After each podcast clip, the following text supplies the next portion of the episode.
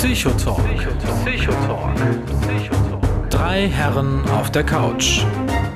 Mit Sebastian Bartoschek, Alexander Hoaxmaster und Sven Rudloff.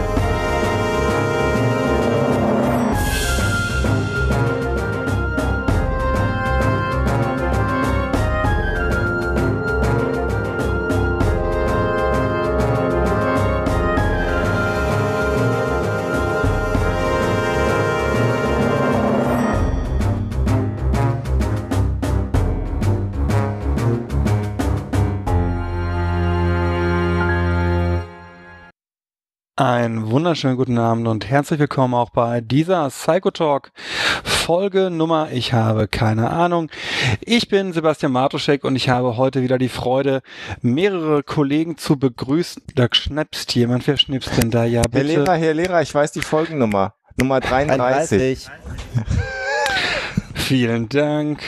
Folge 33 mit sehr hochgeschätzten, engagierten und höflichen Kollegen, diesmal aus mehr als einer Zeitzone, dieser äh, Psychotalk, dazu später mehr, aber zugeschaltet aus der Stadt des stillen linksautonomen äh, Terrors aus Düsseldorf, Sven Rudloff. Einen wunderschönen guten Abend aus der Stadt des linksautonomen Terrors. Ähm, ja, äh, Des Stillen, des Stillen. Ach, des Weil ich, äh, Stillen. wollt, ich wollte eine Verknüpfung machen, wo die Leute denken, ich moderiere jemand anders an. Ja, ich habe mich auch schnell in Positur geworfen. Das hat mich jetzt sehr irritiert, aber gut. ja, äh, aus Hamburg, der jetzt etwas verwirrte ähm, Alexander Hoaxmaster. Schönen guten Abend. Ja, äh, vielen Dank, äh, lieber Sven. Ähm, und äh, wer uns da gerade angekündigt hat, ist äh, aus dem aus der wahrscheinlich reichsten Stadt äh, Deutschlands. Ähm, Nach dem Saarland. nach dem Saarland, nach dem gesamten Saarland. Also reicher als das ganze Saarland, aus Herne zugeschaltet, Sebastian Bartuschek. Shabbat Schalömchen. Ja, und das ist schon wieder über zwei Monate her, dass wir gesendet haben, habe ich gerade mit Erschrecken festgestellt, ne? Hm, Ja, wir haben die, diese Sendung etwas verschoben. Wir hatten eigentlich vor, früher zu senden, aber dann ist uns Ja. mal wieder ein bisschen was dazwischen gekommen. Und jetzt haben wir ja früher, also früher, ja. Ich hatte so viele Wortwitze im Petto, ne? Jetzt hat es letztes Mal auch schon so am Start gehabt. Ich erinnere mich da Ja. lebhaft. Ich, äh, Genau. das Känguru-Chroniken. Ja, aber wir haben heute ja äh, einen Gast noch dabei, der jetzt auch schon dabei ist. Sollen wir mit einer Tradition brechen und jetzt schon unseren Gast vorstellen? Nein, nein, nein, nein. Der hat sich jetzt Okay. auch gerade stumm gestellt und möchte jetzt Ah, nicht stumm reden. Okay, das Eigentlich will verstehe er ich. sowieso nicht mehr mit dir reden, Sebastian, aber wir konnten ihn noch halten, während du weg warst. Aber worüber reden wir überhaupt, Sven? Äh, wir reden gleich über Lernstörungen und dann über künstliche Intelligenz. Ich habe aber noch am Anfang einen Nachklapp zu einer vorherigen Sendung. Ja, Oh ja, ich mute mich. Bis später. Nein, äh, es betrifft dich sogar äh, indirekt. Ach ja, sorry. Äh, ich habe das beim letzten Mal vergessen zu erwähnen, weil es ist ein Nachklapp zu Folge 31. Äh, da hatten wir nämlich das Thema Borderline und Sebastian Da hat, war ich nicht dabei. das war jemand anders. Ich fand das total gut und auch total scheiße. Das habt ihr davon. Da hatte Sebastian erwähnt, dass äh, nach dem Ehrenkodex des äh, BDP, also des Ah. Bundesverbandes der deutschen äh, Psychologinnen und Psychologen, eine äh, Diagnose von Persönlichkeitsstörungen ähm, bei Jugendlichen eigentlich äh, nicht ähm, statthaft ist. Mit der kurzen Begründung, ähm, die Persönlichkeit entwickelt sich ja noch in dem Alter. Insofern sollte man eigentlich erst mit äh, frühestens äh, 21 äh, stabile Persönlichkeitsstörungen diagnostizieren. Jetzt mal grob zusammengefasst. Jo. Daraufhin haben wir eine Zuschrift bekommen von einer Hörerin, Hm. die einen äh, jungen Kollegen hatte von 17 Jahren, der wohl schon mit 12 Jahren als Borderliner diagnostiziert wurde, die also sehr ähm, hellhörig wurde, als äh, wir das erwähnt haben in der Sendung. Und äh, sie sagte, kann man das irgendwo nachlesen beim BDP? So, und weil sie hatte selber geguckt und nichts gefunden, ich habe auch nichts gefunden. Tatsächlich habe ich mich dann einfach mal kurz mit dem Leiter der Ethikkommission des BDP in Verbindung gesetzt gefragt, äh, wie das Und denn seitdem bin ich aus dem BDP ausgeschlossen, liebe Das Hörer. erklärt es. Das erklärt einiges, weil der, weil der Bartoschek Schwachsinn erzählt hat. Nein, hat er nicht, stimmt nicht. Also es ist tatsächlich so, es steht nirgendwo explizit geschrieben beim BDP. Wo habe ich das denn her? Also er, er sagt, er, also es, es sei nicht dergleichen frei zugänglich veröffentlicht, aber der Leiter der Ethikkommission hat mir bestätigt, allerdings entspräche es dem Berufsethos, Diagnosen auf Basis validen Wissens zu stellen. Und konkret sagte er zu Diagnosen von Persönlichkeitsstörungen, bei, also in dem Fall männlichen, jungen Erwachsenen mag die Persönlichkeit in dieser Altersgruppe noch nicht immer ausgereift sein, sodass sich die Frage einer validen Diagnose im Einzelfall stellt. So, und äh, ich habe ihm jetzt nicht den konkreten Fall geschildert, gehe aber mal nach dieser Aussage fest davon aus, dass er zum Beispiel eine Borderline-Diagnose bei einem Zwölfjährigen als absolut unangebracht eingestufen würde. Denn da ist ja halt die Persönlichkeitsbildung auf jeden Fall noch nicht abgeschlossen. Also es gibt leider nichts Schriftliches, aber immerhin eine klare Aussage aus berufenem Munde. Auch wenn man es mir nicht zutraut, ich habe, nachdem diese Einschrift, äh, Zuschrift kam, auch nochmal recherchiert und äh, tatsächlich sämtliche meiner Festplatten durchsucht, äh, wo ich das her habe mit der 21. Ich hatte gedacht, vielleicht habe ich das mal in irgendeinem Skript gesehen, in irgendeinem Entwurf zu irgendetwas. Ich äh, muss einräumen, dass ich keine Ahnung habe, wo ich das her habe ja, Ja. genau. Also ich, ich Ähm, weiß nur, aber- dass ich das seit Jahren verbreite und auch mehrfach schon darauf gestoßen bin, dass andere es verbreiten, Ja, wobei einige sagen. von denen auf mich als Quelle referi- referenzieren. Das ist nicht gut. Ähm, aber ich habe das auch schon aus anderer Quelle als von dir gehört. Ähm, und es ist halt so, mh, was, was vielleicht angekommen ist, ist, dass das so eine Art Gesetz ist oder irgendwas, auf das man sich berufen kann oder wo man sagen kann, wenn das einer macht, muss man ihm die Berufserlaubnis entziehen oder solche Dinge. So ist es eben nicht, sondern es ist einfach ein, ähm, mir fällt so das englische Wort Common Sense, äh, finde ich da so schön. Also man, man ist sich eigentlich unter äh, kritischen Psychologen in der Diagnostik einig, dass man das nicht tut. Ähm, aber es ist ja genau wie vor Gericht, äh, ab wann man als Erwachsener ähm, abgeurteilt wird. Auch da gibt's ja immer so einen, einen Zeitraum, in dem das stattfinden kann, äh, der sowohl in die eine als auch in die andere Richtung verschoben werden kann. Und es mag ja vielleicht auch Persönlichkeiten geben, die dann schon etwas jünger ähm, äh, soweit geprägt sind, aber zwölf würde ich auch definitiv zu früh halten. Ich Und habe da mal versucht zu rekonstruieren, wie ich darauf kam und wo, wo ich hingekommen bin immer wieder, ist, dass der BDP eine Zeit lang hier Stammtische hatte und ich vor Ewigkeiten, wirklich vor Ewigkeiten äh, an zwei, drei dieser Stammtische teilgenommen habe. Und ich frage mich, ob ich das da irgendwie oder auf einem der, der Neujahrsempfänge aufgeschnappt habe. Ähm, keine Ahnung, ich weiß es Mhm. wirklich nicht. Aber ich habe es vor allem mit, ich habe es ganz klar mit dem BDP verknüpft. Und das kann gut sein, dass irgendwer mal auf einer dieser Sitzungen gesagt hat, das wäre ja auch eine Sache, die man aufnehmen müsste oder so. Oder Mhm. eigentlich ist es ja klar, das und so, und man kennt das ja, äh, dass sich das dann in der Erinnerung verschleift, ne? Ja, ja klar. Ähm, und trotzdem mit zwölf Jahren eine, eine Persönlichkeitsstörung, weil irgendwie Verhalten auffällig ist, zu diagnostizieren, das macht auch einfach gar keinen Sinn. Also, weil gerade wenn die Pubertät oder um die Pubertät herum, ähm, da ist man halt verhaltensauffällig. Die War ich auch, ich ist auch bei geblieben. Jungs, ne? Ja, klar. Ja, wir Also- warten bei dir noch auf das Eintreten der Pubertät. Ja, entweder der Vernunft oder der Pubertät, das kann man sich aussuchen. Eins beiden. Genau. Ja, aber es gibt halt keine, keine Rechtsgrundlage dafür. Rechtsgrundlage ist ja eh nochmal was ganz anderes. Also Ja. der, ich weiß auch nicht, ob die ICD-10 eine Rechtsgrundlage darstellt äh, hast du auch wieder für recht. irgendetwas. Ja, hast du auch wieder recht. Weil ich kenne Kollegen, ich habe im Gutachten auch schon nach DSM 5 Sachen gelesen. Der, der Richter äh, äh, entscheidet ja auch letztendlich, ne? Der Gutachter, also wenn es jetzt um eine, um eine rechtliche oder gerichtliche Angelegenheit geht, äh, gibt es ja immer die Empfehlung und der Richter trifft dann äh, die Rechtsentscheidung. ja, aber der Richter, äh, wobei ich mich dem Strafrichter nicht hinreichend auskenne, aber im Familienrecht verlässt sich ja der Richter auf die wissenschaftliche Expertise des Sachverständigen. Er muss aber nicht. Nein, natürlich Oder? nicht, aber wofür man Ja, das nee, meine ich ja damit. Also es ist ja immer, der, äh, es ist ja äh, jedes Gutachten hat keinen Entscheidungscharakter. So, das meine ich Äh, damit. so, genau. Das hast du aber auch bei der MPU, ne? Es ist ja immer nur der Ja. Gutachter und dann, aber natürlich ist die Frage, warum sollte ein, Gut, äh, ein Richter ein Gutachten in Auftrag geben wollen? Ich hatte jetzt, ich habe jetzt einen Fall, ganz kurz dazu. Ich habe jetzt einen Fall auf dem Tisch, da hat der Richter ein Gutachten eines äh, Kollegen ähm, nicht anerkannt und auch spannenderweise, das hat mich geschockt, weil das habe ich noch nie gelesen, äh, auch nicht vergütet, weil das so offensichtlich mängelbehaftet ist, äh, dass er es nicht zugelassen hat. Ja, gut. Und ich bin jetzt der, glaube ich, dritte Gutachter, weil die erste Gutachterin wurde wegen Befangenheit zerschossen. Ist aber auch interessant dann. Ja, ja, also gerade in dieser Häufung, das war sehr spannend. Ja, ja. Ja. So. Gut, Gut. aber jetzt äh, vielen Dank für diese Ergänzung, dieses Update, diese Korrektur. Genau, war mir noch wichtig, war mir noch wichtig. Ähm, ja, Lernstörungen.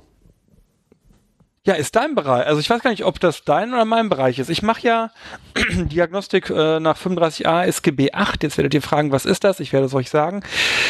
Da geht es um die Frage, äh, ob Menschen, ob junge Menschen, also wir sind jetzt hier im Bereich U21, von einer Behinderung bedroht oder betroffen oder zur äh, dauerhaften oder absehbar oder bereits von der Teilhabe an der Gesellschaft eingeschränkt oder ausgeschlossen sind.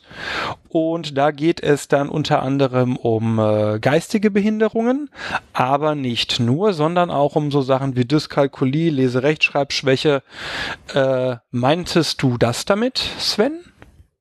Ähm, ja, beziehungsweise, also äh, wie wir generell eigentlich bei den Störungen vorgehen, was steht denn so einschlägig im ICD?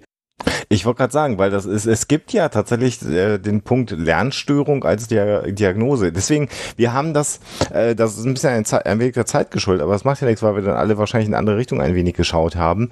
Weil man könnte jetzt ja erwarten, dass man sagt, wenn wir über das Thema Lernstörung reden, dann reden wir jetzt auch sowas über ADHS, im Zweifelsfall ADHS im Erwachsenenalter. Ähm, Sebastian hat schon gerade gesagt, Dyskalkulie. Ähm, aber es gibt auch tatsächlich die Lernstörung als eine Entwicklungsstörung und zwar als eigene Ah. Diagnose. Also bei Äh, den Entwicklungsstörungen bist du jetzt. Ja, genau. Da, da gibt es tatsächlich die Lernstörung. F819 ist da die Ziffer nach ICD-10. Ähm, Entwicklungsstörung schulischer Fertigkeit nicht näher bezeichnet. Aha. Umschriebene So. Entwicklungsstörung, schulische Ver- Okay, habe ich noch nie diagnostiziert hier tatsächlich. Ja. Ah, nee, Moment, Moment, Moment. Dann, und dann kommen sie ja, genau. Punkt 0, Lese-Rechtschreibstörung Genau, hatte ich schon. Genau. Dann werden sie Ah, natürlich ja, auch ja, ja, definiert. klar. Isolierte, da, genau, okay, da, das, sowas mache ich hier an Diagnostik tatsächlich. Aber nicht in der Systematik. ja, nee, also in der Realität guckst du ja nicht mehr auf dem, auf das, was der Oberpunkt sagt, ne? Du weißt, Ja. was an Diagnostik abzuliefern ist und der Paragraph 35a stellt fest, dass immer so etwas mit IQ-Diagnostik einhergehen muss Ja. und dann spulst du das halt ab, ne? Was ich aber eigentlich auch wieder ganz schön finde, weil ähm, ähm, das macht halt auch, ja, wie sage ich das? Für mich macht das ja auch wieder Sinn, dass man sagt, äh, da macht man erstmal einen Intelligenztest. Es gibt ja immer wieder diese Vorurteile, dass man sagt, ja, Intelligenztest und die darf man gar nicht machen und äh, das ist alles völlig falsch. Und gerade hier, wenn man jetzt über Lernstörungen... Entschuldigung, habe ich noch äh, nie gehört. Wer hat dieses Vorurteil?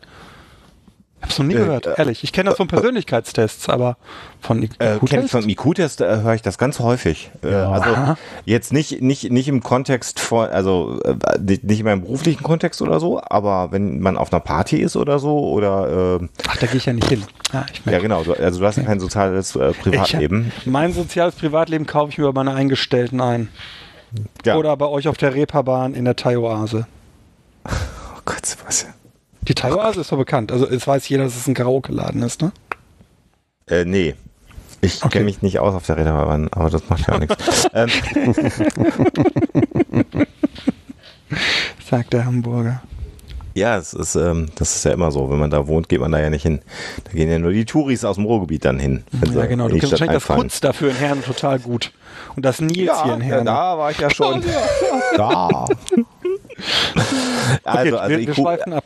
Genau, also IQ-Test habe ich, habe ich in meinem Leben, ich weiß nicht wie oft schon gehört, äh, dass man A sagt, ähm, warum macht man die überhaupt? Und Intelligenz äh, kann man gar nicht messen. Da gibt's ja auch dann die, die emotionale Intelligenz, das wird immer alles nicht beachtet und dann werden Menschen klassifiziert und da, das ist dann immer recht anstrengend.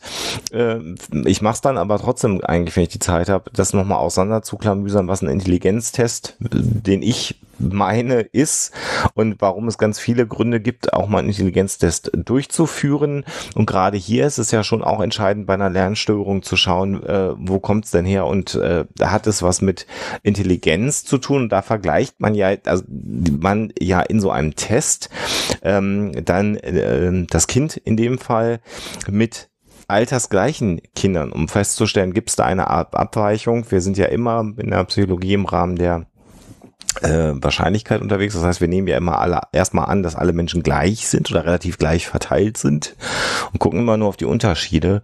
Und äh, da würde man es dann durchführen. Und natürlich sind dann diese Intelligenztests, die man macht. Es gibt ja auch nicht einen Intelligenztest, sondern es gibt ja ganz verschiedene Intelligenztests, die dann ja auch ähm, äh, in der Lage sind zu unterscheiden, ähm, muss da jemand schon für lesen können zum Beispiel, muss er gut Mathe können oder muss er nur Bilder erkennen können, äh, logisches Denkvermögen. Da gibt es ja sehr unterschiedliche Tests, so dass man auch sagen kann, man kann natürlich gucken, wenn jemand, ähm, sagen wir mal, schlecht mit Zahlen umgehen kann, muss das ja nicht heißen, dass er dumm ist. Das wird ja ganz häufig gedacht, ja, also niedriger Intelligenzwert heißt dumm.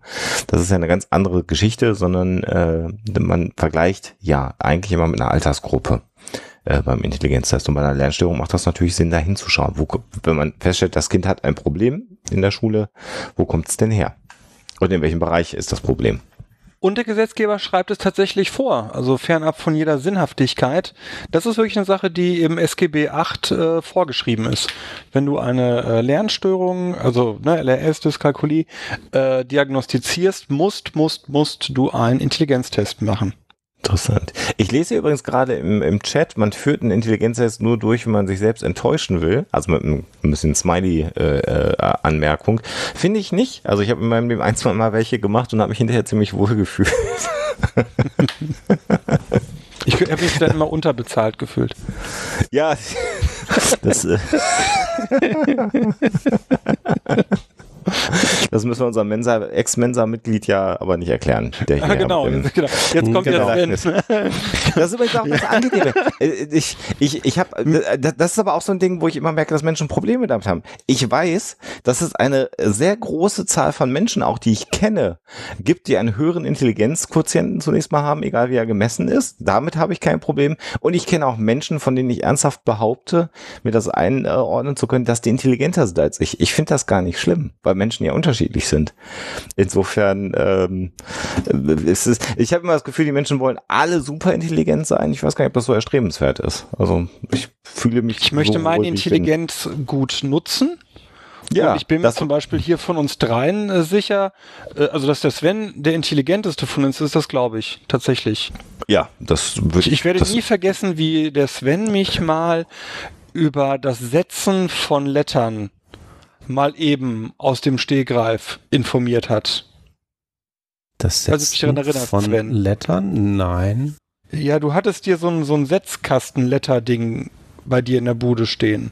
Ach so, oh, ja, okay. Ja, genau, das meine ich. So, ja, ja, klar, natürlich. Und das mir dann nochmal eben kurz erklärt, wie das alles so und dies und jenes und so. Ja gut, das, das liegt jetzt aber daran, dass ich mich für Typografie interessiere. Das hat jetzt weniger, glaube ich, mit Intelligenzquotient zu tun.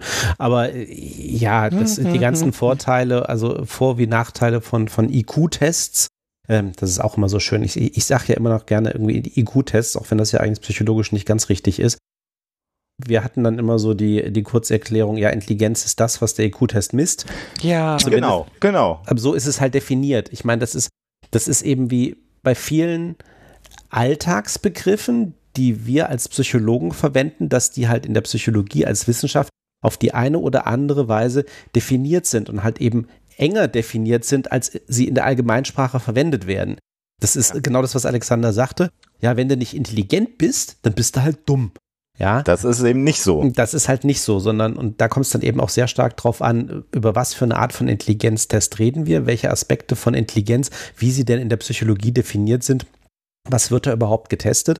Und das ist eben genau das Thema in dieser Differentialdiagnose. Das heißt, um festzustellen, ist das jetzt wirklich so, dass, jetzt mal ganz platt gesagt, jemand in einem bestimmten Bereich nicht, also im Altersvergleich, eine unterdurchschnittliche kognitive Verarbeitungskapazität hat?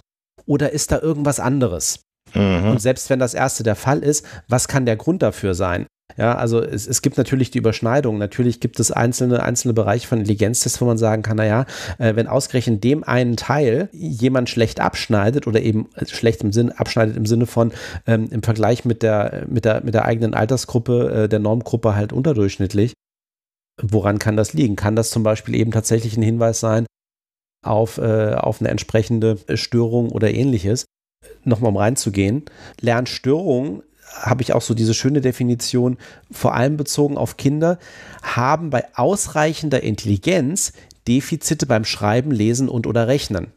Ja. So, das ist nämlich das Entscheidende. Genau, also es geht da eben nicht drum, die Kinder sind in Anführungsstrichen normal intelligent, sie haben aber Defizite in diesen konkreten Fertigkeitsbereichen. Ah, okay, ich finde das ganz spannend. Ich hätte das jetzt, boah krass, da merke ich dann doch, wie, wie betriebsblind wird. Das habe ich jetzt für ganz selbstverständlich genommen, dass das jedem ja klar ist. Ja, das ist aber nicht sonst so. Würden nee. wir, ja, aber sonst würden wir über Intelligenzminderung reden. Genau. Also, äh, deswegen ja, vielen ja, Dank, Sven, dass du das nochmal gesagt hast. Für mich war das so krass, krass, krass, krass, krass. Betriebsblind. Hm. Ja.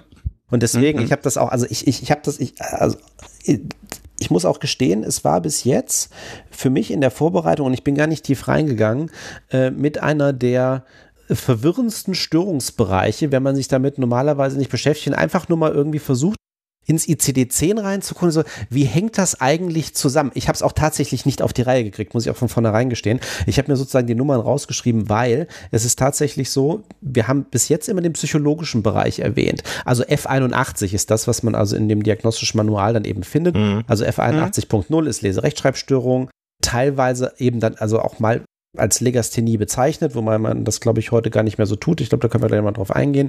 Und dann eben isolierte Rechtschreibstörungen, Rechenstörungen etc. Es gibt aber zum Beispiel auch in anderen Teilen des ICD, nämlich zum Beispiel unter R48, da ist Dyslexie und Alexie, also Lesestörungen nochmal abgefasst. Aber da meine Vermutung eher tatsächlich mit einer definierten neurologischen Komponente. Genau, deswegen, hm, deswegen, also eigentlich finde ich spannend, weil eigentlich ist die Diagnostik in dem Bereich jetzt für mich als praktisch Tätigen viel einfacher als in den meisten anderen psychologischen Störungsbereichen. Weil du machst halt erstmal einen Intelligenztest so. Der fällt fast immer, äh, na gut, fast immer ist falsch. Bei den Kindern, sagen wir so, bei den Kindern, bei den Jugendlichen, jungen Erwachsenen ist immer was anderes. Aber im Normalfall fällt der bei den meisten Kindern äh, im Normalbereich aus, also zwischen 85 und 115. Das ist das eine Standardabweichung von 100 entfernt für die Hörer, die das noch nicht in einer anderen Folge gehört haben. Das ist also der, der Normalbereich der Intelligenz von 85 bis 115.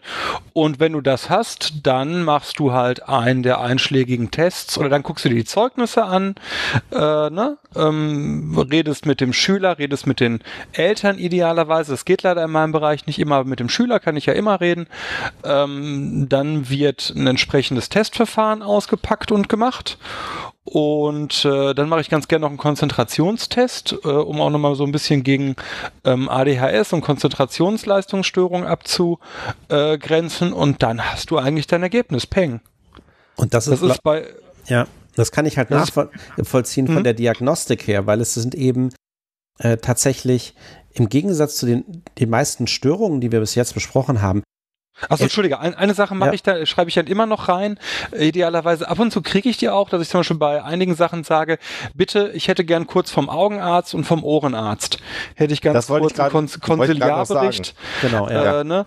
ähm, den kriege ich äh, oft leider nicht äh, so, aber ab und zu kriege ich die ja. Und wenn ich die habe, dann bin ich ganz glücklich. Wenn ich die nicht kriege, habe ich zumindest im Gutachten darauf hingewiesen, dass ich die sehr wichtig fände, weil man das eben nicht sauber sonst ähm, diagnostizieren kann so und äh, genau, dann ist der, ist der Drops gelutscht. Insofern, dass du dann relativ gut zu einer klaren Diagnose kommst, anders als bei vielen anderen psychischen Störungsbereichen. Ja, weil die eben, äh, weil wir reden hier halt tatsächlich über Fertigkeiten im, im, im engeren Sinne und die kannst du halt gut diagnostisch abfangen. Ja, also das ist halt, wenn man das mal jemandem erklärt, wenn wir jetzt nicht über Persönlichkeitsstörungen sprechen, sondern über solche, ich sage jetzt mal Fertigkeitsstörungen, ist es, glaube ich, auch viel besser zu vermitteln. Weil da auch ein großes Stück von dieser wahrgenommenen Subjektivität dann irgendwann rausfällt, weil du halt sagst, ja, du machst halt, also im Grunde Tests, wie wir sie aus der Schule kennen, du testest halt bestimmte Fertigkeitsbereiche ab, ja, hm. und du, du, du robbst dich halt ran und sagst, was ist denn jetzt wirklich das Problem? Ne? Und das ist das, es gibt jetzt im Chat werden auch schon wieder einige Beispiele gegeben, ne, wo es halt dann irgendwie zu Fehldiagnosen kommen kann, weil halt jemand einfach nur auf einen Bereich guckt und den Rest ausblendet. Und genau das, was, was äh, Sebastian zum Schluss nochmal gesagt hat, also auch nochmal die Abklärung, gibt es da vielleicht auch tatsächlich organische Ursachen dafür, dass, hier, dass, dass ein Kind eben zum Beispiel in einem bestimmten Bereich nicht gut performt. Ich glaube, ich habe das Beispiel hier schon ein paar Mal gebracht. Ähm, Im Rahmen meines Studiums ähm, machen wir auch die Ernstfallbegutachtung einmal, dass nachdem wir sozusagen diagnostische Verfahren, also war zumindest bei uns so, äh, diagnostische Verfahren gelernt haben, wir auch wirklich einmal in einem konkreten Fall und in meinem Fall war das eben ein Junge, äh, dass wir den mal begutachtet haben äh, für einen Nachmittag ähm, und äh, wir eben verschiedene Testverfahren gemacht haben. Und das war in dem konkreten Fall tatsächlich ein Junge, der schulische Schwierigkeiten hatte und wo genau das, was Sebastian gerade gesagt hat, so ein bisschen durchdekliniert. Intelligenztest, normal. Ne, keine besonderen Auffälligkeiten. Diese und jene Fertigkeitstest, nochmal verschiedene Sachen abgeklärt. Eigentlich auch alles ganz durchschnittlich etc.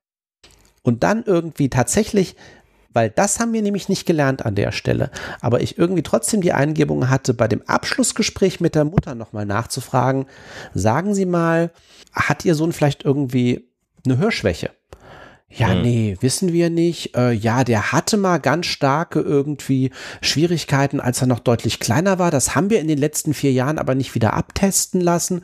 Mhm. Mhm. Und dann mhm. wundert man sich, warum das Kind vielleicht im Unterricht nicht groß aufpasst und warum es noch schlimmer wird, wenn es, weil es angeblich sich nicht bedimmt, in die hinterste Reihe von der Lehrerin gesetzt wird. Mhm. Mhm. mhm. Ja. So, ich weiß leider bis heute nicht, wie die Sache ausgegangen ist, ob das der tatsächliche Grund war, aber es war dann irgendwas, was so ein offensichtlicher, äh, offensichtlich dieser Diagnose fehlte, ja, als Übrigens, die Möglichkeit gibt es ja auch noch. Aber ich meine, ich habe jetzt tatsächlich nicht, ich muss mal blättern, aber ich meine, da steht sogar in den Richtlinien drinnen, ne? Warte mal. Ja, steht mit drin, dass man das auch nochmal abgleichen soll. Ja. Genau, deswegen machen wir das ja. Also ja, genau. ich bin ja selten äh, ähm, penibel, aber bei meinen Gutachten bin ich das ja. Und genau, und da steht ja, dann machen wir das ja auch. Ich mhm, würde genau. gerne auf, auf zwei Punkte noch hier eingehen, die ich hier im Chat äh, äh, gerade gelesen habe. Das eine ist, dass äh, jemand im Chat schreibt, äh, dass er vom Intelligenztest sehr gestresst gewesen ist, den er mal gemacht hat und gar nicht sicher ist, ob das Intelligenz misst. Und ähm, da kann man zu sagen, dass Intelligenztests genau so gemacht gemacht sind. Man soll von Intelligenztests auch gestresst sein. Also jeder wird da unter Druck gesetzt. Und nee. so bei den typischen. Nein, das ist nee? falsch. Nee, nee, nee. Ja, nee. Kommt auf die, soll, die, sollen, kein, die sollen keinen Stress machen. Die sollen halt so, also genau darüber habe ich, mache ich einen eigenen Vortrag immer. Die ja. Intelligenztests sollen keinen Stress erzeugen. Aber der Stress wird als Nebenprodukt in Kauf genommen, weil ich dadurch Fragen von mittlerer und zunehmender Schwierigkeit bis dahin habe, dass sie nicht schaffbar sind. Das sage ich den Kindern ja. auch immer. Wundert ja, euch nicht. Ihr werdet Aufgaben hier finden, die ihr nicht lösen könnt. Und das genau. ist bei fast allen so. Und ne, so, also da, da, der muss keinen Stress machen. Aber leider ist das bei vielen so, dass die Stress machen. Genau, darauf wollte ich hinaus. die sind eigentlich auch nicht darauf ausgelegt, wenn man dann weiß, da gibt es jetzt, wenn man es vielleicht sogar sieht, wenn ich habe jetzt so einen Test vor Augen, der hat äh, zwölf Stufen innerhalb einer Kategorie und man sieht dann halt, man ist erst bei Stufe 8 und hat schon Schwierigkeiten, man, meint, oh Gott, Stufe 10 schaffe ich auf gar keinen Fall mehr. Das ist halt auch gemacht, um zu differenzieren. Der ist ja darauf geeicht, dass eine bestimmte Anzahl von Menschen, nämlich die absolute Majorität, in einem ganz bestimmten Bereich landet und ähm, es, ist aber so definiert, dass es Menschen gibt, die in einem anderen Bereich landen und man kriegt die ja nicht differenziert. Wenn beim Intelligenztest alle Menschen gleich unter gleichen Bedingungen alle Aufgaben lösen können, dann wären alle Menschen gleich intelligent. So einen Test könnte man auch machen. Aber so sind eben die allermeisten Intelligenztests nicht definiert. Also, so ein Dann Test man machen, halt macht ja ungefähr, genau, das macht ja ungefähr den Sinn äh, wie die Frage, äh, keine Ahnung, gehen Sie durch diese Tür. Und wenn er das schafft, dann kannst du sagen, Sie sind genauso intelligent wie alle anderen. Also wir sagen, dann hast du ja keine Differenzierungsleistung mehr, dann brauchst du einen Test auch nicht. Genau. Genau. Ja, und um auf das nochmal im Chat, also weil die Diskussion auch noch weitergeht, nochmal einzugehen. Also die, ähm, äh, ja, natürlich stresst das und ja, es, also die Tests sind auch meistens unter Zeitdruck, aber es wird ja in dem Moment repräsentativ, weil du machst den Test ja nicht alleine, sondern du wirst ja verglichen ja. mit ja. wie äh, eben in deiner Altersgruppe im Zweifelsfall auch, je nachdem, was es für ein Test ist, Normalerweise Geschlechterdifferenzierung gibt es auch. Manchmal gibt es irgendwie noch nach äh, akademischem Abschluss etc. irgendwie äh, Vergleiche. Ist die Frage immer, wie weit, äh, wie weit aussagekräftig das ist. Aber du wirst ja eben mit einer Gesamtgruppe verglichen. Und die Frage ist halt, ähm, wie, wie stehst du sozusagen zu vergleichbaren Menschen? Ja, und das ist im Grunde alles, was da abgetestet wird. Ähm, und das ist auch die Effekte, die man im Laufe der Zeit sieht die absoluten Werte zum Beispiel, also heute schneiden Menschen in Intelligenztests absolut deutlich besser ab als ja. vor einer Generation. Ja, aber es wird dann natürlich immer nachnormiert. Es gibt auch verschiedenste Gründe, warum man da immer besser wird. Äh, ich glaube, wir hatten auch schon das Beispiel, dass, glaube ich, mittlerweile äh, räumliches Vorstellungsvermögen als Untertest Intelligenztest ähm, oder auch zum Teil Reaktionsvermögen bei äh, Jugendlichen heute deutlich besser ausgeprägt ist, als das bei uns noch der Fall war, ja. was, was ein positiver, in Anführungsstrichen, ein positiver Effekt unter anderem auch äh, von Computern und Computerspielen ist. Ja, äh, da habe ich eine Studie auch äh, zu, äh, fliegen einige rum, äh, dass genau das der Fall ist, also ne, dass gerade die Reaktionszeiten durch Computerzeiten verkürzt werden. Aber ich möchte nur was zu diesem Stressaspekt sagen, gerade bei den Kindern.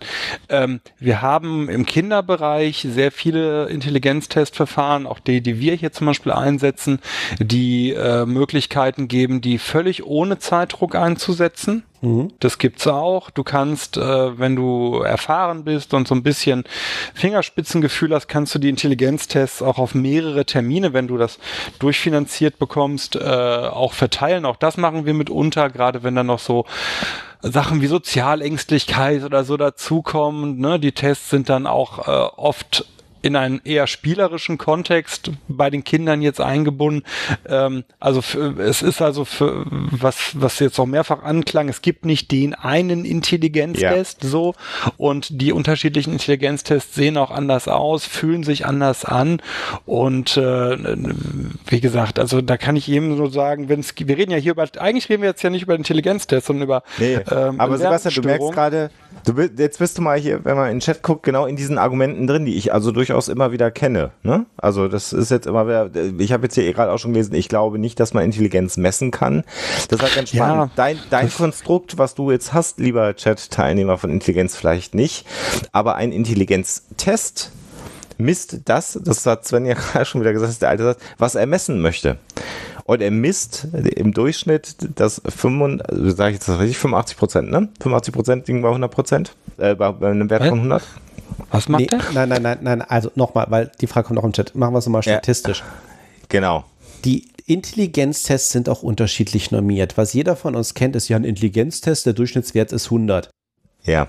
Ja, es gibt auch welche, die anders sind. Die meisten sind auch auf 100 normiert. Und dann ist es eine Frage, wie, wie ist die Verteilung normiert? Und es gibt da durchaus bei den Standardtests, die wir haben, gibt es welche, die sind auf dem Standardbereich von 25 oder von 30 normiert.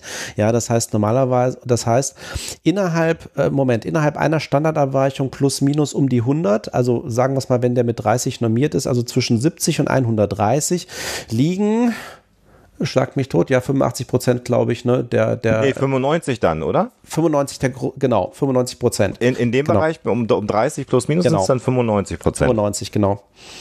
Ah, Blödsinn. Nein, Standard war ich. Was labert ihr denn da die ganze Zeit, mein lieben Freunde?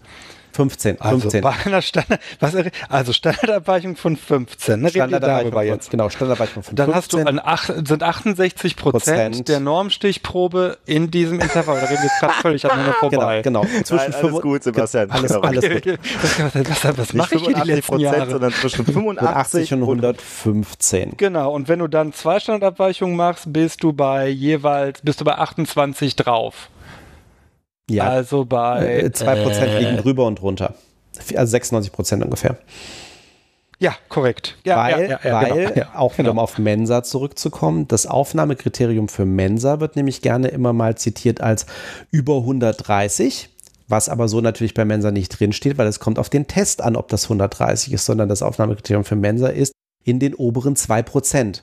Und, wie hier auch immer genannt wird, in den Vereinigten Staaten werden Tests eingesetzt, die ganz andere Zahlen verwenden. Das ist aber nur, wie die normiert sind. Das heißt, wenn hier irgendwo zitiert wird, Trump habe ich noch nie gehört, 165, kann gut sein, nur was die Frage ist, für welchen Prozentwert stehen denn diese 165? So, so. Und äh, was ja auch ja, was auch immer wieder kommt, ist ja äh, Sharon Stone für die älteren Semester. Die kennen die Schauspielerin vielleicht noch. Ähm, äh, hatte Sebastian so wenig Geld, die hatte keinen Schlüppeck an. Ja, genau. Von der wird dann immer so äh, geredet, dass sie einen IQ von 180 gehabt hätte oder hat. Äh, und da gibt's dann die interessante Aussage von Sharon Stone dann irgendwann mal in einem Interview, als sie darauf angesprochen wurde, dass sie nie in ihrem ganzen Leben jemals einen Intelligenztest überhaupt gemacht hat. Mhm. Also das ist dann auch so Legendenbildung. Ja, äh, insofern muss man da auch immer wieder aufpassen, wenn da irgendwelche Werte Werte ähm, durch die Gegend geschmissen werden. Übrigens habe ich hier noch gelesen, weil das fand ich nochmal ganz spannend, ähm, ein Beispiel, wo jemand äh, unter Umständen hochintelligent ist, wie man es auch immer definieren mag, aber Prüfungsangst hat und beim IQ-Test abkackt. Und das ist ähm, tatsächlich auch ein Problem. Das hat man ja durchaus häufiger mal, dass Kinder, die hochintelligent sind, wie man das dann definiert, kann man so wieder darüber streiten, aber dass die mitunter in der Schule Probleme kriegen, weil die dann unterfordert irgendwann sind und dann anfangen Blödsinn zu machen in der Schule. Ähm, auch das kann tatsächlich ein Problem sein. Also das ist halt nicht so einfach. Einfach einen Test machen, zehnmal Kreuzchen irgendwo machen dann hat man einen Intelligenzwert. Äh, so einfach ist es halt nicht. Aber ich fände es schick, wenn wir nochmal auf die Lernstörung zurückkommen ja, würden. Entschuldigung. Äh, alles gut, alles gut. Äh, äh, und zwar möchte ich ein bisschen was, ein bisschen so ein bisschen die Serviceorientierung dieser Sendung hier liegt mir ja am Herzen. Und tatsächlich ist ja mal die Frage, wo kriege ich Hilfe als Eltern? Ne? Und ah. euer erster Weg, liebe Eltern, wenn ihr die Befürchtung habt, dass euer Kind eine solche, sind das Teilleistung? Ich habe immer Teilleistungsstörung im Kopf. Ist das falsch? Zähle ich jetzt hier Lernstörung? Lernstörung, ja?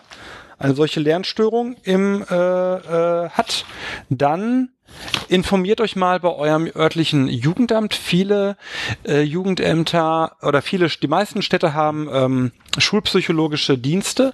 Die sind entweder an den Schulen angegliedert äh, oder, ich rede jetzt über Nordrhein-Westfalen, äh, lieber außerhalb von Nordrhein-Westfalen, ich weiß nicht, wie es bei euch läuft. Bei uns gibt es eben die Schulpsychologen, die entweder an den Schulen sind oder an schulpsychologischen Beratungsstellen sind. Die bieten meist äh, kostenfrei eine entsprechende Testung an mit äh, leider öfter etwas längeren äh, Wartezeiten. Äh, macht es Sinn, sich auf sowas einzulassen? Kriegt mein Kind dann nicht einen Stempel? Äh, doch, dein Kind kriegt einen Stempel und das ist gut, denn äh, wenn dein Kind eine diagnostizierte zum Beispiel Leserechtschreibstörung hat, dann wird es von der Benotung der Rechtschreibung im Fach Deutsch zum Beispiel ausgenommen. Das ist für viele Kinder ein Segen, äh, die eigentlich echt gute Deutschaufsätze schreiben, nur leider, leider, leider aufgrund einer Leserechtschreibstörung äh, nicht in der Lage sind, ihre äh, Orthographie richtig zu setzen, so wie sie eben vorgesehen ist. Das heißt, äh, dann wird die Note dementsprechend äh, nicht runtergesetzt. Ja, das kommt ins Zeugnis, das stimmt, was gerade der Chat sagt, aber was ist denn schlimm daran? So. Und äh, dasselbe Spiel haben wir bei der äh, Dyskalkulie, wobei das Problem, das wir diagnostisch haben, ist, es gibt wenig bis keine äh, schön standardisierten Testverfahren für die äh, Dyskalkulie, also die isolierte Rechenstörung. das ist sehr schade, aber das ist so, das kann man äh, dann doch machen. Jetzt ist die Frage, die gerade kommt, ist doch egal, ob das ins Zeugnis kommt. Natürlich ist das egal. Der Vorteil ist eben, dass die Versetzungen dann nicht gefährdet sind durch äh, nicht entsprechende Leistungen. Wenn eure Kinder älter sind, dann kann das interessant werden bei den äh, jungen Erwachsenen, bei den äh, Jugendlichen, bei den heranwachsenden Menschen. Ähm, da gibt es bei vielen Städten eine Fachstelle für Eingliederungshilfen beim Jugendamt angesiedelt, die eben dann über den soeben zitierten Paragraphen 35a SGB 8 äh, spezielle Fördertöpfe auftun kann, die sich auch mit der Frage beschäftigen, wie dieses Kind oder dann dieser Heranwachsende, dieser junge Mensch äh, langfristig zur Teilhabe an der Gesellschaft befähigt erreicht werden kann. Ähm, wenn in einer solchen Diagnostik rauskommt, dass der Erwachsene beispielsweise tatsächlich Intelligenz gemindert ist, ne, auch das ist äh, natürlich nicht angenehm, aber insofern auch nicht schlimm, weil ihr dann wiederum an die Fördermöglichkeiten der Landschaftsverbände in NRW kommt und die eben beispielsweise ein lebenslanges betreutes Wohnen dann dem äh, noch heranwachsenden jungen Menschen ermöglichen. Das heißt, äh, natürlich steht eine Diagnose da und natürlich hat diese Diagnose ähm, Schubladencharakter, alles andere wäre gelogen, aber es geht ja darum, dass ihr euren Kindern oder den jungen heranwachsenden Menschen äh, optimale Förderung zuteil werden lässt für eine Sache, die er vielleicht nur langfristig oder gar nicht ändern kann. Und warum diese Kinder, Jugendlichen und jungen Erwachsenen sich dann quälen sollen, nur um einem Standard zu genügen, den sie vielleicht nie erfüllen können, das erschließt sich mir nicht. Und das sage ich, äh, und tatsächlich ernsthaft, gar nicht so ironisch, wie sich das jetzt anhören wird, das sage ich als Psychologe und Vater. Jetzt ist auch die Frage, also wenn du dich da auf irgendwelche Jobs bewirbst, in denen du unter Umständen äh, anhand deiner Fähigkeiten Probleme bekommen wirst, macht dich das ja auch nicht glücklich. Insofern immer zu wissen, äh, was mit einem persönlich los ist, bringt einen weiter. Ich habe noch einen schönen Link übrigens äh, den ich hier mal reinschmeißen kann. Das dann hinterher vielleicht auch für diejenigen, die das nachhören. Das ist nämlich eine Adressliste. Ähm, äh, bundesweit äh, ist der Begriff eigentlich Frühförderung. Also wenn man ähm, feststellt, äh, mein Kind müsste vielleicht gefördert werden, dann ist das Stichwort Frühförderung. Was ich hier gerade reingeschmissen habe in den Chat, ist ein Link von bundesweiten Stellen, die sich mit Frühförderung äh, befassen. Wobei Frühförderung noch mal viel mehr ist. Ne? Frühförderung ja. betrifft ja hauptsächlich den U6-Bereich und da geht es auch um Logopädie, Psycho, ähm, Motopädie, ja, früh. Ja, äh, Logopädie etc. Ne? Das sind die frühen Hilfen, die Frühförderung. Das ist also nochmal der Altersbereich eigentlich bis sechs und danach reden wir über andere Fördermechanismen, die dann auch nicht beim Bund angesiedelt sind, sondern in äh, ähm, Landeshoheit fallen, weil es dann ja Schule mit betrifft oder in kommunale Sachen, weil es die Jugendämter betrifft. Hm. Hm. Ich bin echt informiert mal, ne? Ja, ja, nun, ist ja dein Job eigentlich man, auch. Ne? Ach ja, ich verdiene auch mein Geld damit. Ja. Daran mag es liegen. Ich hatte nichts anderes erwartet an der Stelle. da bist du natürlich äh, deutlich tiefer im Thema.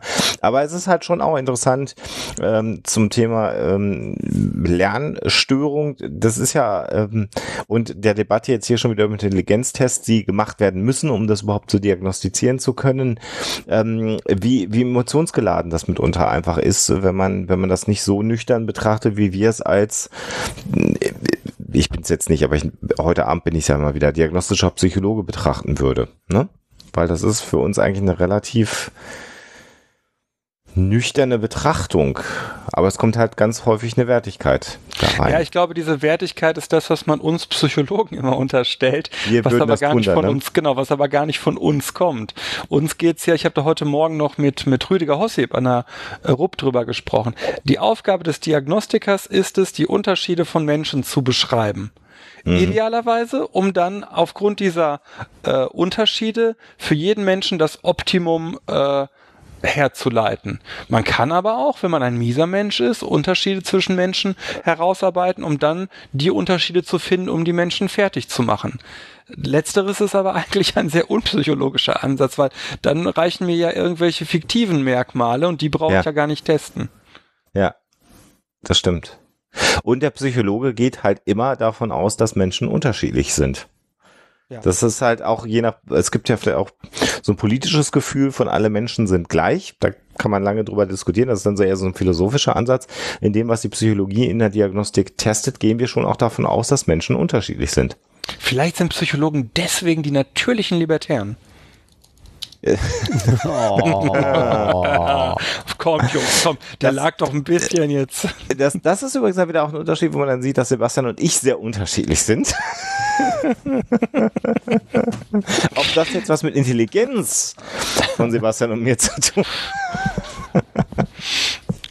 Lassen wir mal auf dem anderen Blatt stehen. Komm, da war jetzt auch nicht schlecht, Sebastian, oder? Komm. Das, war, das war gut. Das war gut schön. hergeleitet, oder? Ja, ja, ja, ja. Ich kann mich jetzt mal ähm, zurücklehnen für den Rest des Abends. Passt aber inhaltlich noch zu, zu einem Thema, das auch im Chat hochkam und das auch, glaube ich, im Vorfeld auch mal ähm, eine Hörerfrage war, die wir nicht behandelt haben, äh, noch nicht behandelt haben, nämlich äh, ob denn so etwas wie Lerntypen tatsächlich ex existieren Ach. oder ob das mhm. hilft, ähm, passt ganz gut, weil ich glaube ich erst letzte oder vorletzte Woche, ich weiß gar nicht, ob ich es über Twitter geteilt habe, über den Psychotalk-Account, eine aktuelle Studie bei mir vorbeigekommen ist, die, Klammer auf, mal wieder, Klammer zu, gezeigt hat, dass diese Lerntypentheorie äh, leider empirischen ähm, Untersuchungen nicht wirklich standhält. Lerntypen, die Idee, dass Menschen tatsächlich äh, sich wiederum in einige wenige Typen einordnen lassen, die primär übers Hören, übers Lesen, über ähm, haptische Erfahrungen, ähm, über das Sehen lernen und ähm, ja, jeder von uns weiß, dass ähm, äh, er selber auf eine bestimmte Art und Weise besser meint, lernen zu können als äh, über andere. Tatsächlich ist aber, wenn man also ähm, zumindest so wie diese Lerntypen wiederum definiert worden sind, äh, wenn man die untersucht mit größeren Gruppen, äh, sich leider äh, herausstellt, dass ähm, dem nicht so ist. Menschen können auf ganz unterschiedliche Art und Weise gut lernen, äh, unabhängig davon, in welche Bereiche sie oder in welche Typen sie einsortiert werden bei solchen Lerntypen-Tests. Was man äh, aber sagen kann, ähm, und das ist relativ gut belegt, ist natürlich, dass man ähm, durch je mehr Kanäle man eine Sache verarbeitet, der Merk, äh, Merkwert, die Merkfähigkeit ist das nicht die Grammtiefe oder sowas? Hieß das nicht so? Ja, ja, genau, genau, Auch, genau. Ja. Die, Ne? Also mhm. wenn du, wenn du äh, idealerweise, wenn du was lernen möchtest, Schule, Studium, wie auch immer, äh, lernen, äh, lesen, äh, vielleicht nochmal handschriftliche Notizen machen und dann jetzt heutzutage vielleicht auch nochmal das Hörbuch hören, dann hat man verschiedene Kanäle. Also dann hat man den visuellen Kanal, man hat einen haptischen Kata äh, Kanal, einen motorischen Kanal, weil ich mir Sachen auch noch notiere. Das heißt, das geht ja auch nochmal durchs Gehirn in der Verarbeitung. Das, was ich aufnehme, steuere ich nochmal wieder zurück und dann höre ich es nochmal, dann habe ich auch ein Audio auditiven Kanal. Und da scheint es Hinweise darauf zu geben, dass man dann sich die Dinge besser merken kann, dass sie tiefergehend verarbeitet werden. Das hat aber weniger mit Lerntypen zu tun. Und dann gibt es offensichtlich Menschen, bei denen das eine oder das andere besser funktioniert. Aber ob das tatsächlich so angelegt für alles ist und was man lernt, das hat ja Sven schon alles aufgedröselt. Mhm. Also das und was beim Lernen noch dazu kommt, natürlich auch Wiederholung und tatsächlich eben auch, also unterschiedlichste Beschäftigung mit dem Stoff. Ich glaube, den Klassiker, den äh, sehr viele aus der Schule kennen, ist so, ähm, ja, äh, sich dann doch mal Spickzettel zu schreiben äh, für irgendwie eine Arbeit, dann festzustellen, dass die viel zu groß sind, äh, die noch mal kleiner zu machen. Sobald man den dritten oder vierten Spickzettel geschrieben hat, braucht man ihn eh nicht mehr, weil das, was da drauf steht, weiß man.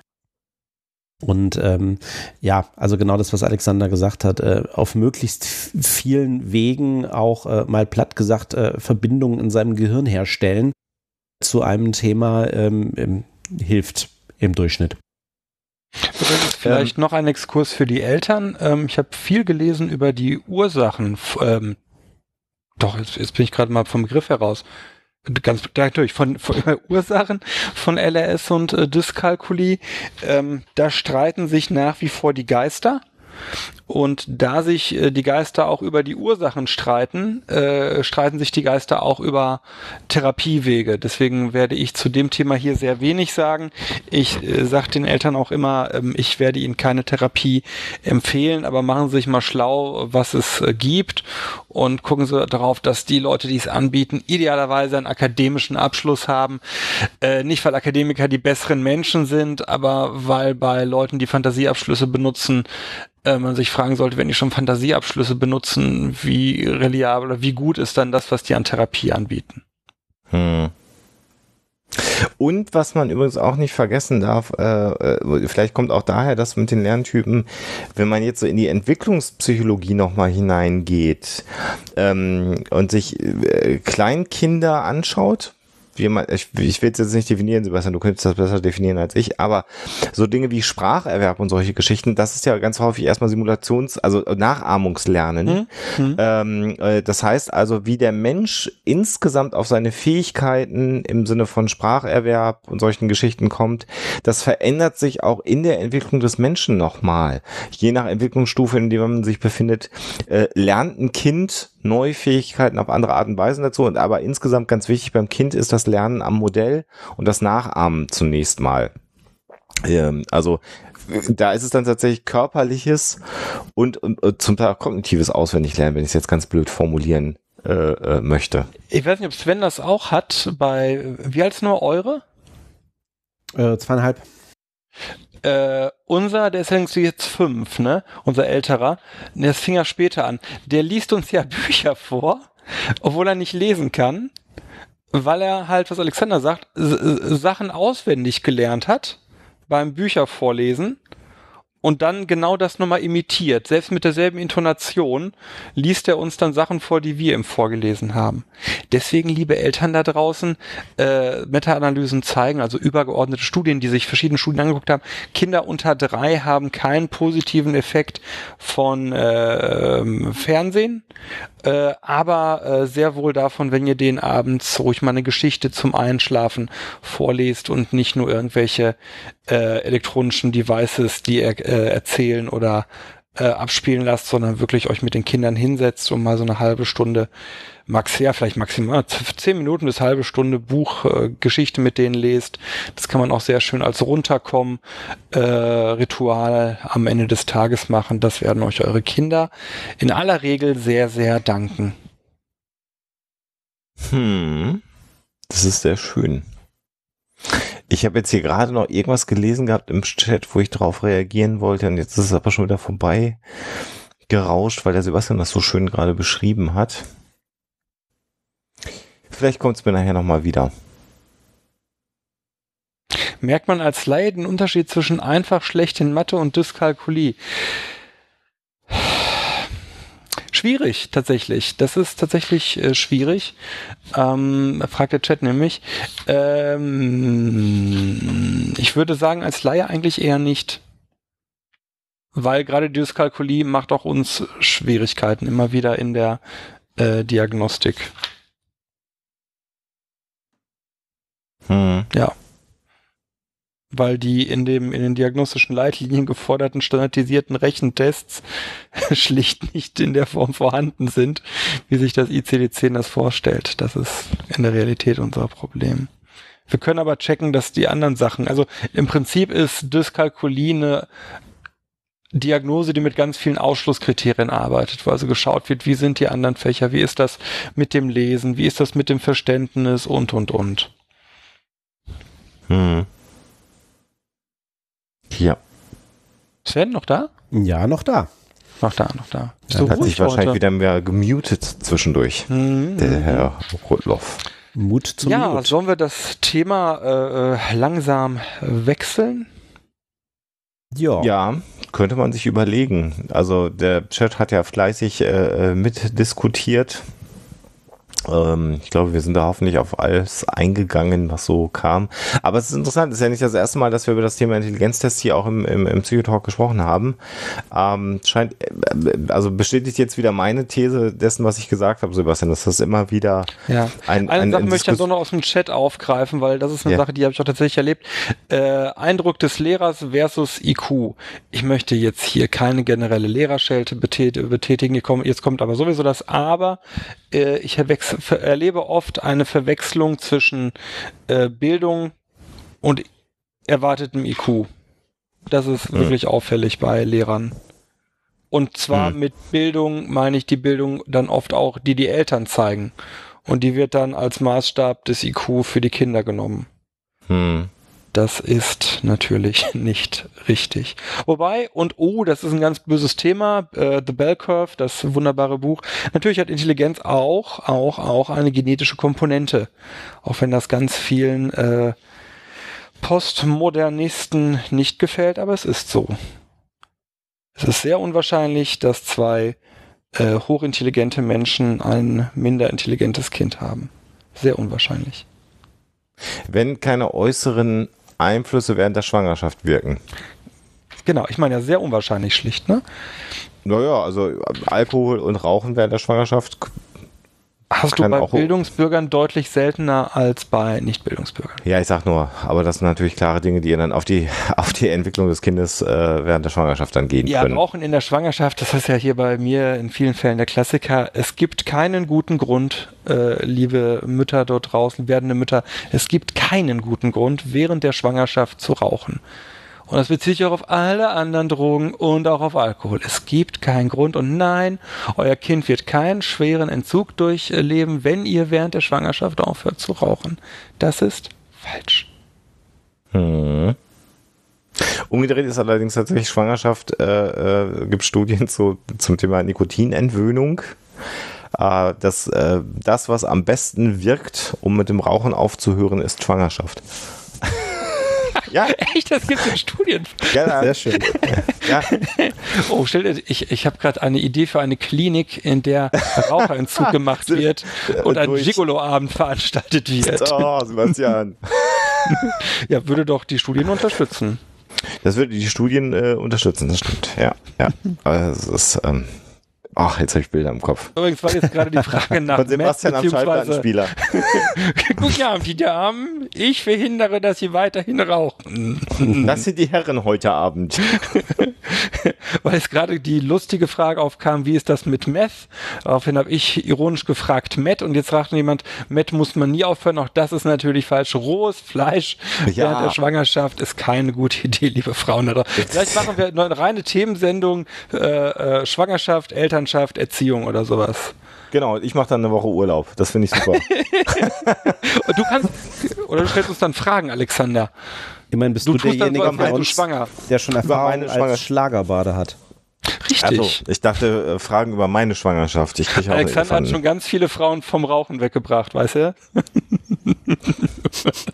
So, wir sind nähern uns jetzt auf äh, äh, Ende der ersten Stunde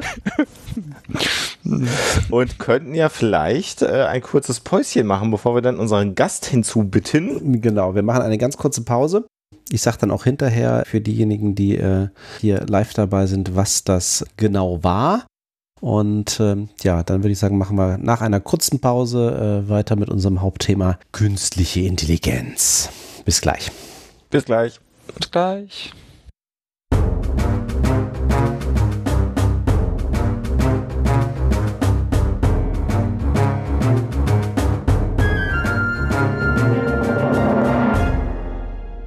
Sind wir schon wieder auf Sendung? Ich äh, bin hier. Hallo, hört ihr uns da draußen? Sven fehlt.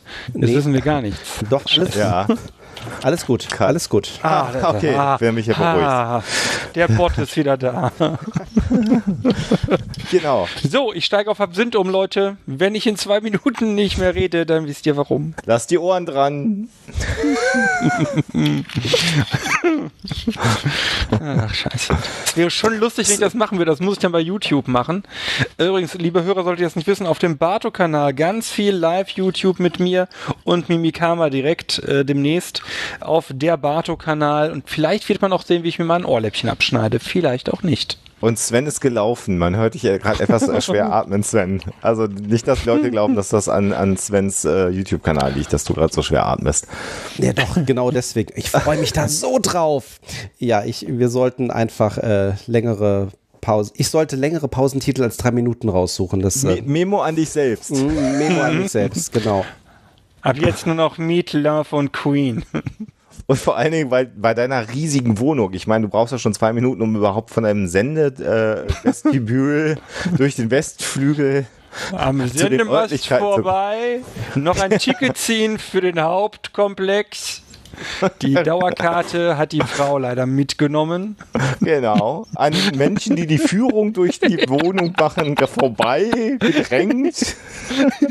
Dazu muss man jetzt sagen, dass die beiden noch nie in meiner Wohnung waren und auch nicht wissen, dass die Gästetoilette direkt gegenüber von meinem Aufnahmestudio ist. Weil wir nie eingeladen wurden. So Weil man ist sich, es. So, man hat ja Angst, dass wir deinen Ruf bei dein, deinem Hofstaat äh, diskreditieren. Die sich denken, oh, was sind das denn da für abgebrochene Penner? Ist das dieser Hoaxmaster? Aber der andere sieht ja ganz gut aus. Das muss dieser Bartoschek sein. Das Genau würden die Leute ja denken. Wird meine zweieinhalbjährige Tochter denken, ja. Ich weiß das nicht, Sebastian. Also ich erinnere mich da an, unser letzt, an, an den Live-Psychotalk in Berlin zur frühen Morgenstunde. Da fand ich mich eigentlich ganz gut aussehend im Vergleich zu dir. Nachdem du Kaffee war- hattest, ging es dann, aber Boah, das war, das war, das war, ich weiß auch nicht, das war nicht. Das ist das, zu das früh. schlimmste Bild, was ich jemals gesehen habe. Sorry. Boah, hab ich vor mich erschrocken. und Und je länger wir deine Wohnung nicht sehen, Sven, desto größer wird sie auch in unserer Vorstellung. Das musst du als auch berücksichtigen. Also das ist natürlich äh, äh, so als kleiner Hinweis mal nebenbei. So, jetzt sollten wir aber vielleicht äh, von der unglaublich reichen Wohnung des Herrn Rudloff äh, vielleicht wieder auf die Sendung zurückgehen und äh, auf unser äh, schönes Thema künstliche Intelligenz. Ähm, und da können wir schon mal festhalten, gibt's gar nicht, weil es gibt ja gar nicht Intelligenz. Das haben wir jetzt ja gerade im Chat schon festgestellt. Äh, insofern können wir eigentlich die Sendung jetzt beenden und Feierabend machen. Nicht? Aber wir haben ja einen äh, transeuropäischen Podcast wir halten ja. ja. die europäische Idee hoch und haben deswegen aus dem fernen Lissabon, was die Hauptstadt von Portugal ist, das sehr lange im Zweiten Weltkrieg unter Salazar neutral war, als kleinen Fun-Fact am Rande, Übrigens, ein äh, Forscher. Nabel, Nabel der Welt am vergangenen äh, Samstag. Lissabon. Wieso habe ich das nochmal nicht geguckt? Weil Saisonabschluss auf Schalke war. Richtig, aber parallel zum Saisonabschluss auf Schalke lief der ESC, genau. Genau, aus Lissabon. Genau. Genau, das war richtig. eine sehr schöne Veranstaltung. Nächstes Jahr in Jerusalem, der Hauptstadt Israels. Für diejenigen, die nicht wissen, dass Jerusalem die Hauptstadt Israels ist, sei dies noch einmal gesagt. so, jetzt können wir den Gast aber auch mal weiter vorstellen. ja, richtig. Genau. Ist denn unser Gast da? Hallo, hallo, wir rufen Lissabon. Hallo. Ah. Ich bin hier. Durch uh. Zeit und Raum. Also, ja. Zeit ich besonders eindrucksvoll. Genau. Denn da, wo unser Gast, der Dr. Dennis Eckmeier ist, ist noch eine Stunde vor dem, wo wir sind mit ihm. Genau. Herzlich das willkommen, Dennis. Ja, danke. Magst du dich selber äh, vorstellen? Okay. Wer bist du, was machst du und warum haben wir dich hier eingeladen? Also, ich bin Diplombiologe. Ich komme ursprünglich auch aus Deutschland übrigens. Das hört man fast ähm, gar nicht. Nee, gar nicht, ne? Dafür sprechen Sie aber sehr gut Deutsch. Ah, danke sehr. Ich darf also auch zum Bäcker gehen, ja? Ja. Also, das habe ich auch schon, mit, das habe ich selbst in Lissabon mitbekommen. Ähm, also ich habe mein, ich bin Diplombiologe, ich habe meinen Abschluss in Köln gemacht, damals schon in den Neurowissenschaften. Wobei und Köln und Deutschland ist jetzt auch gewagt, aber das Bitte, also selbst ich als Düsseldorfer, ja, also. Ah ja, gut, okay. Entschuldige, jetzt höre ich auch auf. Ich, ich bin ja gebürtig aus Neuss, ne? Okay, ähm, ja, ich habe also meinen äh, Diplomabschluss gemacht in Köln und bin dann nach Bielefeld gewechselt. Oh, und habe dann da meine äh, Doktorarbeit gemacht in Neuroethologie. Das ist äh, Tierverhalten und deren neuronale Grundlagen. Und danach war ich in Cold Spring Harbor Laboratory in den USA, habe da einen Postdoc gemacht und jetzt im Moment mache ich einen Postdoc in Lissabon in Portugal. Also deine Doktorarbeit, sehe ich hier gerade, hatte den Titel Optic Flow in Behavior and Brain Function of the Zebra Finch. Genau. Was ist der Zebra Finch? Das ist ja nicht der Zebrafisch. Nein, das ist der Zebra Fink. Ach, da haben wir auch drüber gesprochen, ne? Ja, kann natürlich. Sein, ja. ja. doch, doch, doch, doch. Genau. Und warum haben wir dich eingeladen? Wie, wie viel hast du bei diesem Interview getrunken, Sebastian? Entschuldigung. Wir möchten die nächste Frage einfach unseren Gast einmal beantworten lassen. Warum haben wir dich eingeladen?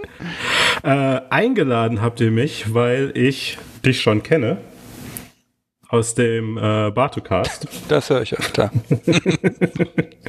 Und zudem hast du mich eingeladen, weil ich ähm, in dem ähm, auf Twitter über äh, künstliche Intelligenz mich ausgelassen habe. Und ich kenne mich so ein bisschen aus mit künstlicher Intelligenz, weil wir Machine Learning benutzen. Ähm, genau, du um, hattest diesen Twitter-Account uh, Real, genau, Real Scientist auch mal verwaltet. Genau, ja, den hattest du mitverwaltet. Genau. Und darüber habe ich dann, das fand ich total spannend. Ich weiß, ich habe überhaupt gar keine Ahnung mehr, was du getwittert hast, aber ich weiß, ich fand es unglaublich spannend und habe dann gesagt, mit dem Menschen will ich reden. Genau. Ja, und das haben wir dann auch gemacht. Und das war gut, ne? Und da, das, da, genau, das fand ich richtig gut und viele andere auch. Und dann habe ich, als das Thema künstliche Intelligenz im Raum stand, mir gefiel ja damals in dem Gespräch sehr gut, dass wir, so ist ja auch die Reihe gedacht gewesen, denken an den Grenzen der Zeit, auch mal so ein bisschen über das rein wissenschaftliche hinausgehen konnten. Und dann habe ich, als die, das Thema künstliche Intelligenz hier aufploppte, habe ich gesagt, dann lass uns doch den Dennis einladen. Ja. Und das haben wir getan. Und dann Ja, haben wir das Dankeschön. gemacht. Genau. Genau. Jetzt äh, ist ja die Frage, äh, die ich äh, bei dir ganz spannend finde, künstliche Inte langsam, künstliche Intelligenz. Ähm, da hat man ja in der Regel irgendwelche Roboter vor Augen. Ich will jetzt gar nicht mal auf, auf Film und so äh, eingehen, das können wir nachher gerne nochmal machen. Aber eher sowas Technisches, so Ingenieur oder IT-Bereich. Jetzt sagst du, du bist Biologe und hast dich mit dem Thema beschäftigt. Magst du vielleicht mal sagen, warum sich denn auch Biologen mit dem Thema der künstlichen Intelligenz beschäftigen? Also zum einen, äh, in meinem Fall ist das jetzt so, dass wir künstliche Intelligenz oder Machine Learning einsetzen für unsere Methoden. Und äh, in dem Fall ist das ähm, Machine Vision. Und was wir machen ist, wir haben Mäuse, die laufen auf einem, auf einem Laufband und wir wollen deren äh, Pfotenbewegungen nachvollziehen.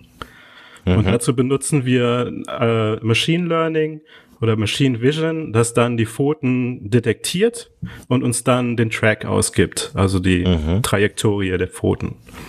Und, Die äh, auf der- Trajektorie, was ist das? die Trajektorie ist im Prinzip Der ähm, Bewegungsweg? der Bewegungsweg, ja. Das, Ja, ich glaube, das kann man so Mhm. am besten sagen. und das wird dann natürlich in Pixeldaten ausgegeben, weil das von einem, äh, von einem äh, Bild kommt. Und das kann man dann umrechnen in Millimeter und dann hat man wirklich ähm, äh, physikalische Werte im Grunde von der, von der Trajektorie. Und Mhm. du brauchst das Machine Learning, also äh, Verständnisfrage an der Stelle, weil du ja sozusagen dem beibringen musst zu erkennen, was ist eigentlich eine Foto und wie berechne ich sozusagen den Weg daraus. Oder? Ja, genau. Hm? Ja, genau. Also das ist im Prinzip, macht es eine Kategorisierung. Das ähm, äh, zuerst findet es halt Bereiche in dem Bild, das möglicherweise eine Pfote ist. Das ist recht grob. Und dann guckt es sich diese Bereiche genauer an und sagt dann, okay, das ist, das ist wirklich eine Pfote. Und dann gibt's noch andere ähm, Algorithmen, die sind jetzt, die gehören jetzt nicht zu dem Machine Learning Part dazu äh, womit dann eingeschränkt wird, welche Pfote in welchem Bereich sein, sich aufhalten darf und wird, dann wird das klassifiziert. Welche Pfote, also welche, welche Position, die eine Pfote sein könnte, nun welche Pfote ist. Ich hoffe, das ist nicht zu kompliziert. Aber das ist ähm, äh, künstliche äh, Intelligenz dann aber eher in dem Sinne, als dass ihr äh, Maschinen habt, die äh, selber Zusammenhänge herstellen oder lernen, äh, aber äh, ihr entwickelt jetzt nicht eine Maschine, die irgendwann mal intelligent ist im Sinne von menschlicher Intelligenz. Nee. Ähm, was die können, ist zu unterscheiden, ist das eine Pfote oder keine Pfote in dem, in dem Bild. Das ist, das ist, was die lernen. Ähm, menschliche Intelligenz, da kommt ja noch keiner dran. Das nennt sich dann allgemeine Intelligenz oder halt allgemeine künstliche Intelligenz. Und das soll ja ähm, im Prinzip Lernen von allem ermöglichen. Und dann auch das den kreativen Umgang mit diesen oder ja kreativen oder methodischen Umgang, je nachdem, mit diesen Daten und dem Gelernten äh, ermöglichen. Ähm, Beziehungsweise das ist wahrscheinlich das, Ja. was ich irgendwie beim Anlesen so der Unterschied zwischen dem, was bezeichnet wird als starke versus schwache KI, also starke KI Mhm. im Sinne von so, ne, die künstliche, also das Thema von unserer ersten Stunde, ne? Künstliche Intelligenz sozusagen als das, das riesige, ne, so der wirkliche Menschenvergleich, also sozusagen die Allzweckwaffe, so die allgemeine kognitive äh, Kraft, die also irgendwie äh, da Wirke, Wirkung entfalten kann, versus schwache KI, ein Problemlöser für ganz spezifische Fälle.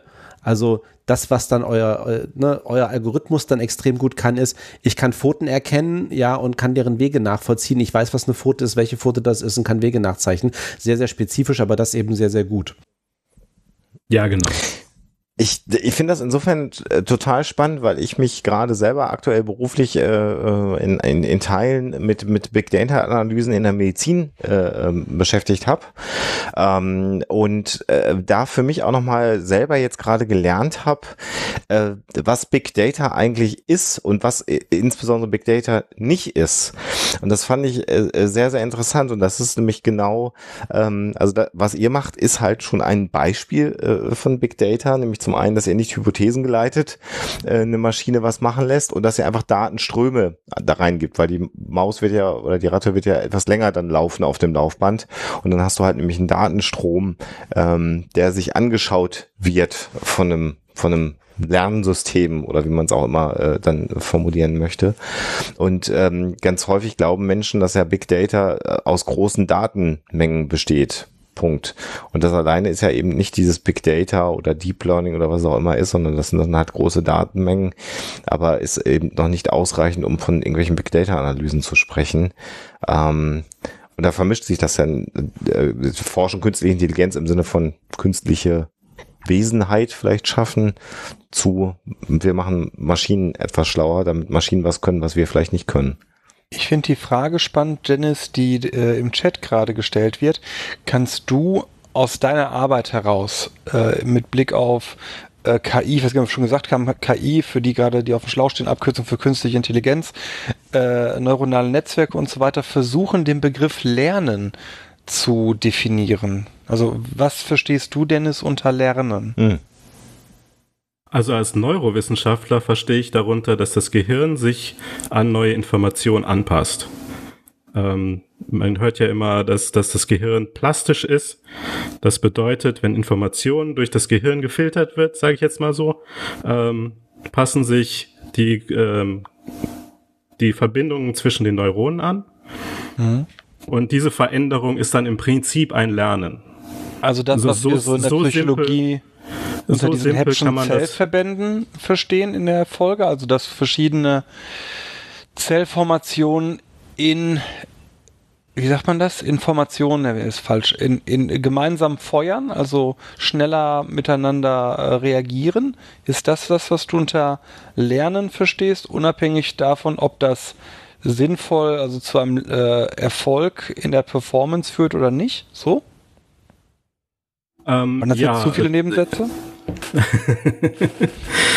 ähm, also ich, ich würde sagen, das ist, hm, das ist natürlich ein Punkt, wenn das, das dann viele verschiedene äh, Neuronen zusammenfeuern. Das kann aber auch sein, dass sie sich dann lernen, gegenseitig zu inhibieren, um ein Signal schärfer zu machen. Dass die also zum Beispiel eine Unschärfe, die in dem Signal ist, reduzieren können. Aber läuft das in, aber eine Inhibition auf der einen Seite, also eine Hemmung, führt mhm. auch auf der anderen Seite immer zu der Bildung eines Verbandes, oder nicht? Das wüsste ich jetzt nicht. Ich weiß jetzt nicht, was du mit Verband meinst.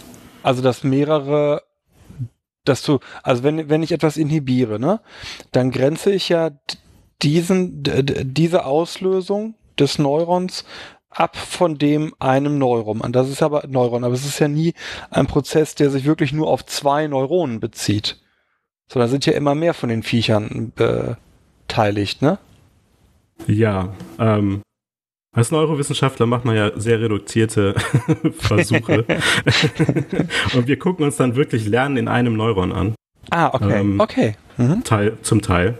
Mhm. Ähm, aber du hast natürlich recht, dass das immer in einem Netzwerk geschieht und dass das eine Auswirkung auf das gesamte Netzwerk hat und auf die Bewegung der Informationen durch das gesamte Netzwerk. Mhm. Was ich, worauf ich hinaus wollte, ist, dass für uns das Lernen relativ simpel und, und grundsätzlich definiert ist. Einfach, dass, äh, dass man diese Veränderung im Gehirn hat und dann möglicherweise auch eine Veränderung im Verhalten des Tieres. Mhm. Ähm, im, oder der KI in, bei euch dann. Oder der KI. Wobei ähm, unsere KI oder unser Machine Learning, das wir benutzen, ist noch kein neuronales Netzwerk. Mhm. Ähm, und im Chat wird die, äh, nach dem neuronalen Netzwerk gefragt. Ähm, mhm. Das, das neuronale Netzwerk ist, wie der Name schon sagt, äh, darauf angelehnt, ähm, auf die Funktionsweise des Gehirns. Man hat also gesagt, wir nehmen äh, ganz viele kleine Einheiten und jede rechnet für sich selbst und dann verlinken wir die und die beeinflussen sich gegenseitig. Und äh, am Ende gibt es einen Output und den kann man dann überprüfen. Und da gibt es verschiedene Methoden, wie man so ein Netzwerk äh, trainieren kann. Da gibt es zum Beispiel ähm, Supervised Learning. Da sagt man der äh, KI oder dem Machine Learning Algorithmus im Vorhinein, ähm, was jetzt die Dinger sind, die das lernen muss. Und das äh, lernt dann diese voneinander abzugrenzen. Zum Beispiel zeige ich dem jetzt 100 grüne Smarties und 100 blaue Smarties und sage dann dazu, das ist ein grünes Smartie, das ist ein blaues Smartie. Und das findet dann raus, dass der Unterschied zwischen den beiden die Farbe ist. Und dann macht es eine Grenze dazwischen und sagt, alles, was mehr so blau ist, nenne ich jetzt ein blaues Smartie und alles, was mehr so grün ist, nenne ich jetzt ein grünes Smartie. Jetzt, wenn wir bei den Smarties bleiben, das äh, Unsupervised Learning, da findet die KI raus, ähm, die, die Gesamtstruktur. Du gibst der KI alle Daten. Ähm, kannst, du das bei den kannst du das auch anhand des Smarties-Beispiels durchdeklinieren? Ja, genau. Also jetzt sagen wir mal, wir haben eine Gruppe Smarties in einer Ecke und eine Gruppe Smarties in der anderen Ecke. Und ähm, wenn man sich das jetzt in einem Koordinatensystem vorstellt, dann liegen die einen in einem definierten XY-Bereich und die anderen in einem davon abgegrenzten, auch definierten XY-Bereich. Also in der einen Raum, ich versuche das mal ein bisschen, weil gerade der Chat sagte, wir, wir, wir verlassen ein bisschen die vorstellbare Ebene. Also die einen Smarties liegen hinten links im Raum und die anderen vorne rechts. Genau. Hm? Und äh, das kann man dann in Daten quasi ausdrücken, wenn man hm? ein Koordinatensystem anlegt. Mhm. Und äh, die Maschine findet dann erstmal raus, dass diese zwei Gruppen überhaupt existieren. Guckt sich also quasi den Raum an, an und stellt fest, ah guck mal, da hinten, da ist was, ah, da ist eine Gruppe Smarties und hier vorne ist auch was, da ist ja auch eine Gruppe Smarties. Genau. Also es, das, im Grunde, aber, ja, im Grunde ist es das, was es tut, aber es rechnet natürlich mit Koordinaten und mhm. findet dann, welche die nah aneinander liegen und welche die nicht nah aneinander liegen. Und dann und sagt es, oh, ich habe jetzt diese zwei Gruppen. Hm? Genau, und dann sagt, also, es, ich habe jetzt diese zwei ist, Gruppen. Ist eine Gruppe, ne? Und was weiter weg ist, gehört dann nicht zu der Gruppe, so, ne? Genau. Mhm. Und dann äh, sagt, und dann sagt es jetzt alle, die in dieser, äh, in diesem Bereich sind, ist die eine Gruppe, die anderen, die in, in einem anderen Bereich sind, ist die andere Gruppe. Und dann kannst du sagen, oh, schau mal, äh, alle Grünen sind in einem einen Bereich und alle Blauen sind in einem anderen Bereich. Mhm. Ohne, dass man gesagt hat, Blau ist eine Farbe mit dem und dem Spektrum und Grün ist eine Farbe mit dem und dem Spektrum. Ne, es definiert also selber, dass dort Kategorien vorliegen. Äh, ja, genau. Also man kann natürlich auch sagen, äh, dass das dann quasi eine dritte Dimension ist. Ähm, mhm. Und man kann die dann mit der, mit der Farbinformation trennen, ohne die Koordinaten. Geht natürlich auch. Mhm. Ich dachte, das wäre jetzt vielleicht mit den Koordinaten besser. ich weiß noch nicht. ja, aber das Spannende daran ist Vorstellungsvermögen und so ja. hatten wir ja schon. Aber das Spannende dabei ist ja im Grundsatz und da geht's ja schon los. Vielleicht, wenn man, weil man, weil man ist, glaube ich, sehr schnell, wenn es um künstliche Intelligenzen geht, wirklich bei bei bei etwas, was was so ist, wie ich bin. Ähm, mit dem ich interagiere, aber überhaupt ein, ein, ein, ein, einem System zu sagen, da ist jetzt ein Raum, und guck dir mal diesen Raum an und dass dieses System dann all das, was äh, du jetzt gerade mit den Smarties beschrieben hast, erkennt, ohne dass du es ihm programmierst direkt. Das ist ja schon im Prinzip etwas, wo dann dieses System gelernt hat. Das, das ist, das klingt völlig Banane, weil man sagt, naja, aber in einem Raum, wo Smarties rumliegen, was ist denn daran spannend? Aber genau das ist nämlich das Entscheidende, etwas zu haben, wo du nicht vorher genau sagst, was passieren soll und dann guckt sich das an und entdeckt im, im Wesentlichen, so wie wir das auch tun würde, dass da was vorhanden ist. Und im Zweifelsfall, dass das, was da vorhanden ist, auch noch zusammengehört oder nicht zusammengehört. Und damit hat dieses System schon was gelernt. Genau. Und das klingt völlig basal äh, und völlig Banane. Und man sagt ja, aber damit werden also Steuergelder in der Forschung verschwendet. Aber das Interessante ist halt, du kriegst es ja nicht hin, äh, eine, eine künstliche Intelligenz also zumindest im Moment noch nicht, äh, hinzubekommen, die genauso die Welt wahrnimmt, wie wir sie wahrnehmen. Ist auch die Frage, da können wir nachher nochmal drüber philosophieren und tatsächlich, ob man Sehr das überhaupt gerne. will oder möchte, dass es so ist. Das ist ja nochmal ein ganz anderes Thema. Ähm, aber das ist ja genau das Ding, sondern es geht immer um die möglichst kleinen Schritte, die man versucht nachzubilden.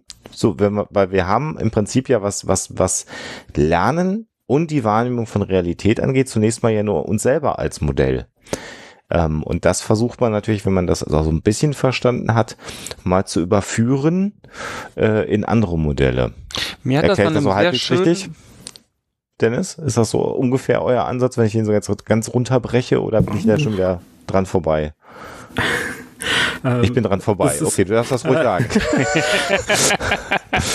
Nee, ich muss, ich muss umdenken, weil ich von der Statistikseite komme und der Ah, ja, okay. Datenanalyseseite. Ich, ich habe ein anderes Bild, wenn ich ein anderes Bild vorschlagen darf, das mir der Markus Dreiner vom, vom äh, Hackspace in Siegen letztens in einem Gespräch sagt. Das fand ich sehr schön, das Beispiel, weil es, glaube ich, klar macht, warum das, was Alexander beschreibt, trotzdem cool ist.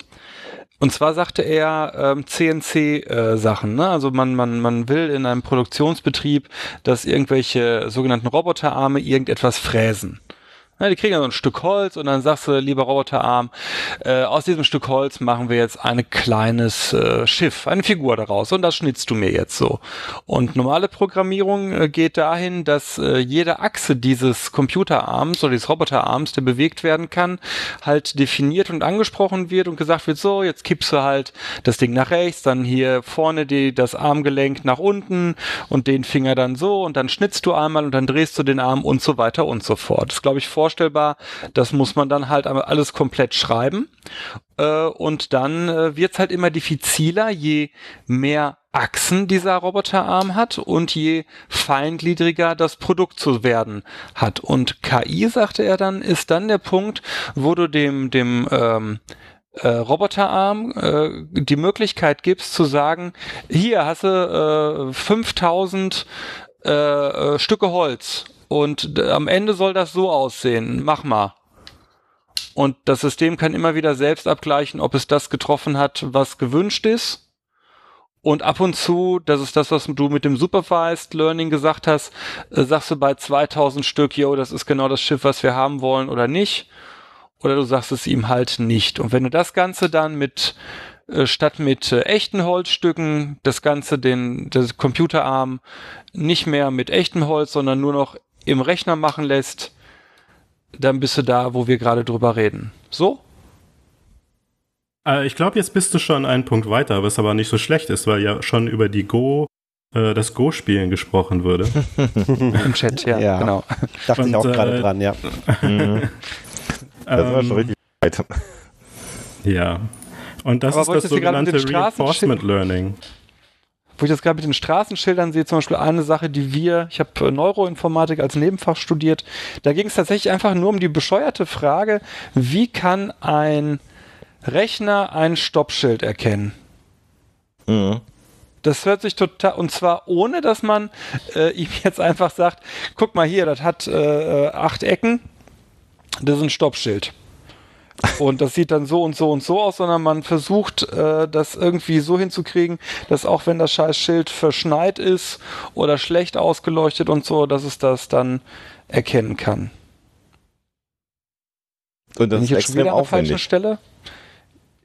Ja, Nee, das ist jetzt supervised, ne? Mit dem Schild. Du sagst ihm dann, ja, das Mhm. ist das Schild oder nein, das ist nicht das Schild. Mhm. Der fragt also immer nach und du sagst, sagst dann ja oder nein. Genau. Und das ist dann wieder ein Klassifizierungsproblem, äh, wo Mhm. es wirklich nur darum geht, festzustellen, was ist das Objekt, das ich jetzt gerade wahrnehme. Und das andere Beispiel wäre dann, wenn ich sage, guck mal hier, das sind äh, 2000 Möbel und was ich dem nicht sage, ist, dass äh, 1000 davon Stühle sind und 1000 davon Tische sind. Und er soll selber Kategorien bilden oder sie oder es oder was auch immer. Ich will dem äh, der KI nicht ihre Geschlechtsidentität vorgeben. So, und dann S. Äh, äh, es rechnet es das durch und sagt, ich nehme äh, Unterschiede zwischen diesen beiden Gruppen wahr. Ist das dann, wie hast du es gesagt, nicht non-supervised? Wie heißt das? Das ist Das nicht- unsupervised. Genau, wäre das ein Beispiel dafür? Ja, das wäre unsupervised learning. Wenn du Okay. dem einfach nur Bilder von Tischen und Stühlen gibst und der findet dann raus, es gibt Tische und Stühle und kann die voneinander unterscheiden, das wäre dann äh, unsupervised. Der weiß Genau, dann aber er noch nicht, was das ist. Genau, er kann nur, deswegen wollte ich gerade sagen, er würde nicht sagen, das sind Tische und Stühle, sondern er würde sagen, das sind andere Dinge als das. Genau. Genau. Ich hoffe, dass das jetzt verständlich geworden ist. Wir, haben ja vielleicht noch ein Beispiel. Ich meine, das wäre nämlich meine nächste Frage, ob, ob genau das AlphaGo-Beispiel mit den äh, von der Historie hier, ob das äh, erst der, der erste Ansatz supervised und der zweite Ansatz äh, unsupervised wäre nach der Definition. Wir erklären gleich, worum es geht. Also jeder weiß, worum es was es ist, aber äh, könnte man das auch so klassifizieren? Also ich habe jetzt just gestern äh, mir ein Video angeguckt über ähm, Reinforcement Learning. Und das ist, was das Go, äh, AlphaGo ge gemacht hat. Ähm, und da werden nicht Klassifizierungen vorgegeben, sondern die Aktionen, die das AlphaGo gemacht hat, werden belohnt oder bestraft. Genau. Mhm. Und Jetzt das ist dann Zeit noch zu erklären, was das ist.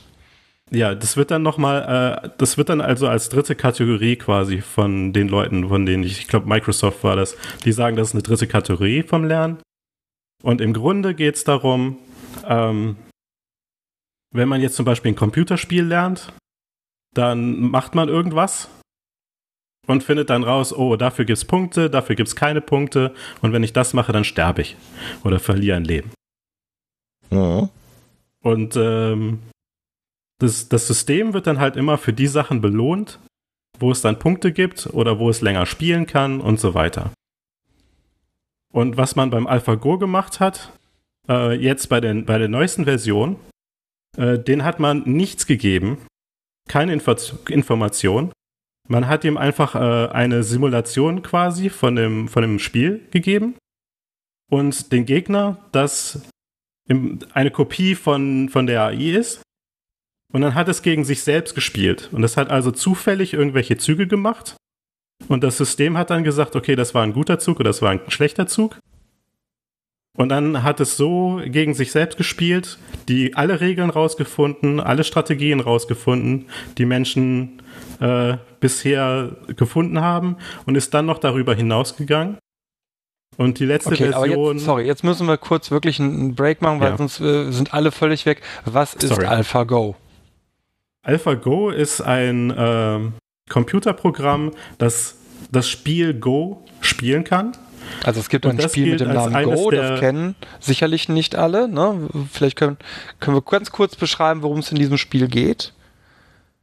Es ist ein Brettspiel und da geht's, wenn ich das richtig verstanden habe, um Landgewinn. Und da muss man im Prinzip geschlossene Gebiete abtrennen, indem man Steine auf das Brett legt. Und je mehr, ähm, je mehr Gebiet man für sich einnehmen kann, äh, desto besser. Und am Ende. Genau, so ein wenn- bisschen vielleicht, ja. vielleicht kennen die einen oder anderen das früher, was man in der Schule äh, in sehr langweiligen Schulstunden gespielt hat, dieses Käsekästchen-Spiel, wo man versucht hat, eben so Striche zu machen, bis man dann mit den Strichen was äh, abgeteilt hat und das, wer den letzten Strich gemacht hat, der kriegte dann die Sache in diesem Ding drin, in dem Käsekästchen. Und so ähnlich, nur noch komplizierter, ist Go und mit schwarzen und weißen Steinen. Genau. Im Prinzip ist das ein asiatisches Spiel, das man gespielt hat, wahrscheinlich auch dort früher, wenn der Schulunterricht zu langsam war. Äh. Natürlich nicht, das ist Blödsinn, aber das geht so in die Richtung, ne? Grob. Ja. Und Go wird auch immer gerne mit Schach verglichen, nämlich inwiefern es deutlich komplizierter nochmal als Schach ist. Lange Zeit galt ja eben auch äh, äh, Sch- Schach und Schachsimulationen als sehr, sehr schwierig. Ähm, Go ist jetzt noch schwieriger als Schach in dem Sinne, ähm, eigentlich von der, äh, von der Simulierbarkeit her, weil ähm, beim Schach bist du eben von den Regeln her schon relativ eingeschränkt. Du hast ein relativ beschränktes Feld. Äh, du hast gesetzte Figuren, die sich nur auf eine bestimmte Art und Weise bewegen können. Ähm, beim Go Go ist es halt auch so, dass du zwei Spieler hast, einen weißen und einen schwarzen, die sich gegenüber sitzen. Aber ähm, das Feld ist halt sozusagen äh, äh deutlich größer und du kannst die Steine im Grunde eben willkürlich setzen. Das heißt, das, was ja beim, äh, beim Schach häufig in Strategien äh, ist, dass du eben eine gewisse Anzahl von Zügen quasi versuchst vorherzunehmen, wird beim Go allein von, der, von den mathematischen Möglichkeiten, was es alles für nächste Züge geben kann, deutlich komplizierter. Weswegen man eben auch lange Zeit gesagt hat, eben nachdem äh, selbst äh, Schachprogramme halt besser geworden sind, naja, Go ist eigentlich so, ähm, ob da jemals eine Maschine hinkommt, sozusagen da die besten Spieler zu schlagen. Und dann war es dann eben tatsächlich so, dass also das, das äh, AlphaGo ist entwickelt von, von DeepMind. Das ist ein, äh, ist eine, äh, ein Unternehmen, das zu Google gehört. Das ist also das, äh, die, die, das Unternehmen von Google, was äh, sich um künstliche Intelligenz eben kümmert. Und die haben eben erste Versionen von dieser KI entwickelt, aber eben auf der Basis. Die haben diese ersten Versionen mit Strategien von menschlichen Spielern gefüttert als Vorgabe. Das hat dann aber ab einem gewissen Punkt zumindest schon mal gereicht, dass diese ursprüngliche AlphaGo-Version ähm, schon ähm, eben auch äh, tatsächlich dann die bestmenschlichen Spieler geschlagen hat. Ähm, und dann kam eben, genau das, was Dennis sagte, jetzt die neuere Version, wo man genau den anderen Weg gegangen ist und gesagt hat, ich fange ganz banal an und lass quasi da mal äh, das Spiel, äh, lass das gegen sich selber spielen, gibt dem gar nichts vor, gibt dem noch nicht mal die Regeln, sondern gibt dem im Grunde nur ein Feedback, so nach dem Motto, das war ein guter Zug im Sinne der Regeln, hast du einen zusätzlichen Landgewinn oder war der positiv oder war der negativ? Und das hat so lange gegen sich selber gespielt, wie wir das, glaube ich, nach, nach, nach etwas mehr als einem Monat konnte es also sozusagen schon die erste AlphaGo-Version in 90 Prozent der Fällen schlagen, ja, und ähm, dann noch mal einige Zeit später ähm, ist es sozusagen unschlagbar machbar geworden. Allein einfach durch ständiges, wiederholtes gegen sich selber spielen und das Feedback kriegen, äh, übrigens, das war jetzt gut oder nicht gut. Und ähm, auch wie Dennis gesagt hat, man hat eben die Strategien, die diese KI entwickelt hat, darüber hat man wiedererkannt am Anfang. Das waren eben auch bekannte Strategien von Spielern, aber dann ist es natürlich irgendwann darüber hinausgegangen und hat plötzlich irgendwelche Strategien entwickelt, die man zumindest so noch nicht groß dokumentiert gesehen hat. Ich finde, ich finde das, ähm, das ist wahrscheinlich gar nicht auffallen. Du hast gerade die, äh, die Begrifflichkeit äh, ist natürlich darüber hinausgegangen. Das ist eine überraschende Wertung für mich, Sven. Weil die beinhaltet, dass die KI natürlich über das hinaus wächst, was der Mensch bisher konnte. Ja, und ich glaube, es liegt einfach daran, dass man diesen Prozess äh, sehr gut auch einfach mit äh, Evolution vergleichen kann. Und genau da sind wir, Entschuldigung, ich, mhm. ich lasse dich sofort ausreden, will nur ganz kurz, weil gerade die Frage im Chat vorhin kam, äh, wann reden wir über Psychologie? Und genau jetzt reden wir über Psychologie. Ja, mach weiter. Mhm. Also äh, das ist natürlich äh, in, in, in, in diese Herangehensweise, also genau dieses Reinforced Learning ein Stück weit, ähm, ist auf ein sehr begrenztes Gebiet bezogen, nämlich dieses Spiel Go. Äh, natürlich äh, sozusagen im Moment die bestmögliche Optimierung. Ja, über, über lange Zeit, über sehr, sehr viele Versuche äh, kriegt ein System Rückmeldungen darüber, was funktioniert, was nicht funktioniert und optimiert daraufhin immer weiter seine Strategien. Es wird immer komplexer, es wird immer besser. Äh, deswegen ist es für mich nicht verwunderlich, dass äh, also wie schnell es das geschafft hat, das war für mich schon verwunderlich. Ähm, aber äh, dass das natürlich nicht an der Stelle Halt macht, wo wir Menschen bis jetzt hingekommen sind, äh, sondern einfach dann weiter optimiert und weiter optimiert. Vielleicht einfach, weil wir eben noch nicht genug Zeit und Gelegenheit als Menschen hatten, diese Strategien in, in der Geschichte des Go-Spiels selber zu entwickeln. Und ich finde aber, äh, da, da würde ich gerne noch einmal reingehen gerade. Ich finde das halt auch spannend, weil wir da genau auch wieder beim Intelligenzbegriff gelandet sind, über den wir ja vorhin schon lange ganz, äh, diskutiert haben. Ähm, wenn man im Blick auf künstliche Intelligenz unterwegs war, war früher Schach ist so die Königsdisziplin von Intelligenz. Nur die ganz intelligenten Menschen können Schach spielen und ein Computer wird niemals einen Schachgroßmeister schlagen können. Und dann hat man sehr aufwendig äh, Computer trainiert, wie auch immer, mit welchen Verfahren Schach zu spielen. Und dann irgendwann gab es die Situation, wo ein Computer einen Schachgroßmeister geschlagen hat. Und dann haben wir gesagt, ja, okay, äh, das ist jetzt ein intelligenter Schachcomputer so. Aber der ist ja nicht intelligent, ganz intelligent, weil der kann ja, ich überspitze jetzt natürlich so, aber nicht die Forschung, aber der kann ja nicht Go spielen, weil Go, da brauchst du ja Bauchgefühl für. Ähm, also erst wenn ein Computer Go äh, äh, spielen kann und damit menschlichen Spieler besiegen kann, dann ist das System intelligent. Jetzt funktioniert das auch. Und was wir da haben, ist ähm, so eine Art Expertenwissen in diesem Intelligenzsystemen, wenn, man, wenn ich sie so mal nennen möchte. Das heißt, du trainierst ein System auf eine Aktivität und zwar sehr intensiv, sehr ausführlich und so ein Computer schläft nicht und kann das, dem wird auch nicht langweilig. Wenn du ihm sagst, bitte trainier das jetzt so lange, bis du immer gewinnst, dann macht er das. Und wenn er eine Million Go-Partien spielt oder Schachpartien, dann spielt er halt eine Million. Das macht ein Mensch nicht, sondern bei Menschen wären wir dann in einer Dimension, wo es vielleicht in den Generationsbereich hineingeht und wo dann Erfahrungswissen weitergegeben wird über Generationen von Menschen hinweg. Das hast du bei diesen Systemen nicht, sondern diese Systeme können Tag und Nacht immer und immer wieder das machen und lernen, ich mache hier gerade so Luftanführungszeichen, lernen dadurch dieses, diesen, diesen Teil, dieses Expertenwissen eventuell besser und scheinbar nicht nur eventuell, sondern in dem Fall hat das System es jetzt so gut gelernt, dass es die besten menschlichen Go-Spieler, die wir so identifiziert haben, schlagen kann. Und das ist halt eine Besonderheit. Aber wir sind dabei künstlichen Intelligenzen, wie ich finde, noch, noch sehr eng. Das sind jetzt in ihrem Bereich absolute Experten, diese Systeme.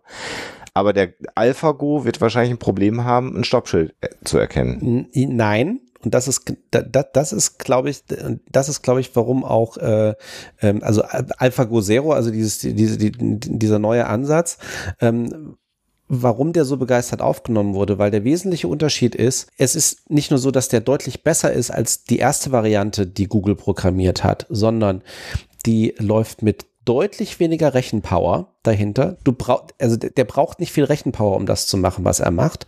Ähm, und ja, dieser Algorithmus ist jetzt ein Go-Spezialist, aber ihm wurde halt nicht gesagt, spezialisier dich auf Go. Ja, okay. So, sondern mhm. dieser Algorithmus wurde quasi entwickelt, der kann äh, sehr äh, also ähm, tatsächlich eine, eine Maschine, um eben durch komplizierte Daten sich durchzufressen, ohne eigentlich zu wissen, was es ist. Ja, natürlich, er braucht irgendwie Reinforcement, äh, irgendwie so in, äh, bin ich auf bin ich richtig unterwegs und das ist eben die Hoffnung, dass sie sagen, im Gegensatz zur ersten Version ist das halt eigentlich nicht mehr Go-spezifisch, sondern ich kann relativ leicht das Ding umprogrammieren, um eben Informationen in anderen Gebieten zu finden. Also sei es jetzt irgendwie Medikamentenforschung, hm. Quantenchemie, Particle Physics etc. etc. etc. Und das eben mit deutlich weniger ähm, ähm, notwendiger Rechenleistung und auch in deutlich geringerer Zeit. Und deswegen ist sozusagen da, ist man da auch relativ begeistert über, was also, da gelungen ist. Weil die Frage kommt, AI oder AI ist quasi der englische äh, Begriff zu ja. künstlicher Intelligenz, also ne, AI für Artificial Intelligence äh, im Vergleich zu KI, künstlicher Intelligenz. Das, äh, man merkt, wir sind alle schon seit ein paar äh, Tagen, glaube ich, sehr interessiert an diesem Thema dran. äh, deswegen ähm, seht es uns nach und sehr vielen lieben Dank, lieber Chat, wenn ihr da immer wieder auch reingrätscht und sagt, Alter, was, was ist mit den Jungs da gerade los? Was ich aber spannend finde, Sven, ist eine ganz ganz andere Frage. Ich komme ja, ich finde das ja alles gar nicht so beeindruckend wie ganz viele Kinder da draußen. Ne? Ich, ich denke mir, das ist ja ganz super, wenn die Sachen toll können. Für mich liegt die eigentliche Frage woanders. Und du hast sie gerade geschnitten äh, wieder, weil du sagtest, äh, man muss denen hier und da dann doch so ein bisschen Reinforcement geben, also Verstärkung geben, auf, also nicht Aufmerksamkeit, Verstärkung geben, Bestätigung, wie auch immer. Viel spannender finde ich ja die Frage, was passiert, wenn man das nicht tut? Dann mhm. hat das System keine Motivation. Motivation ist ein Begriff, der nicht auf ein System passt. Doch. nee, weil Motivation von einem Bewusstsein ausgeht. Weiß ich nicht. Nö. In jedem Fall. Es gibt keine Motivation eines. Widersprecht ihr mir denn jetzt hier? Äh, Dann äh, definiert doch mal, wo es Motivation gibt ohne Bewusstsein. Ja, wo gibt's denn Bestrafung ohne Schmerz? Also das, das, das, das, Bestrafung ohne Schmerz. Deswegen bin ich auch über den Begriff äh, gestolpert, Bestrafung und auch jemand im Chat. Das ist spannend. Wir nehmen, wir legen letztlich Bewusstheits, Bewusstseins implizierende Begrifflichkeiten an, weil uns andere fehlen. Ja, klar. Äh, Das habe ich ja versucht vorhin schon mal zu sagen. Wir- Also wir gehen ja immer davon aus, von dem Modell von Intelligenz, was wir irgendwie ja selber kennen. Und sind dann aber überrascht, wenn so ein System wie AlphaGo plötzlich Dinge tut, die wir nicht machen würden. Also ich würde jetzt Die mit Motivation Frage, ja meinen, Die, mhm. ich würde jetzt sagen, eine Motivation ist der Drang, irgendwas zu tun. Und wenn du dem System nichts zu tun gibst, hat es auch keinen Drang, irgendwas zu tun. Du könntest ja Du sagen, schau dir also diese quasi- Daten an. Nochmal? Du könntest ja sagen, schau dir diese Daten an. Aber das ist ja dann eine Motivation. Oder okay? nicht? Meinem Verständnis nach nicht. Aber ich, ich bin offen, äh, das jetzt zu über Bord zu schmeißen und zu sagen, natürlich ist das eine Nee, Motivation. wenn du sagst, schau dir die Daten an, gibst du eine Motivation vor. Weil, weil, weil wenn du das nicht machen würdest, wäre es ja nur äh, System und Daten. Und dann müsste das System von alleine. Ah, okay. Ich glaube, meine Begrifflichkeit für das, was ihr gerade Motivation nennt, wäre Aufgabe. Nee, ich meine schon so einen, so einen inneren äh, Drang, irgendwas zu Ja, machen. Genau. Ja, also Generell- selbst eine ja, genau. zufällige Aktion zu machen, dafür braucht es eine Motivation, würde ich Aber jetzt. für einen inneren Drang brauche ich ein Bewusstsein. Das ist ja eben, ja, Sebastian, aber das ist ja, ich, ich weiß ja, worauf du dich schon seit, seit drei Wochen freust, was du diskutieren willst. Aber das ist ja die Frage. äh, das ist ja die? Ich bin völlig offen in dieses Gespräch. Nein, was das? Weil das ist ja ähm, äh, die, die Frage Intelligenz, Bewusstsein. Das ist ja eine ganz spannende Frage. Die, die möchtest du ja gerade stellen. Oder nicht?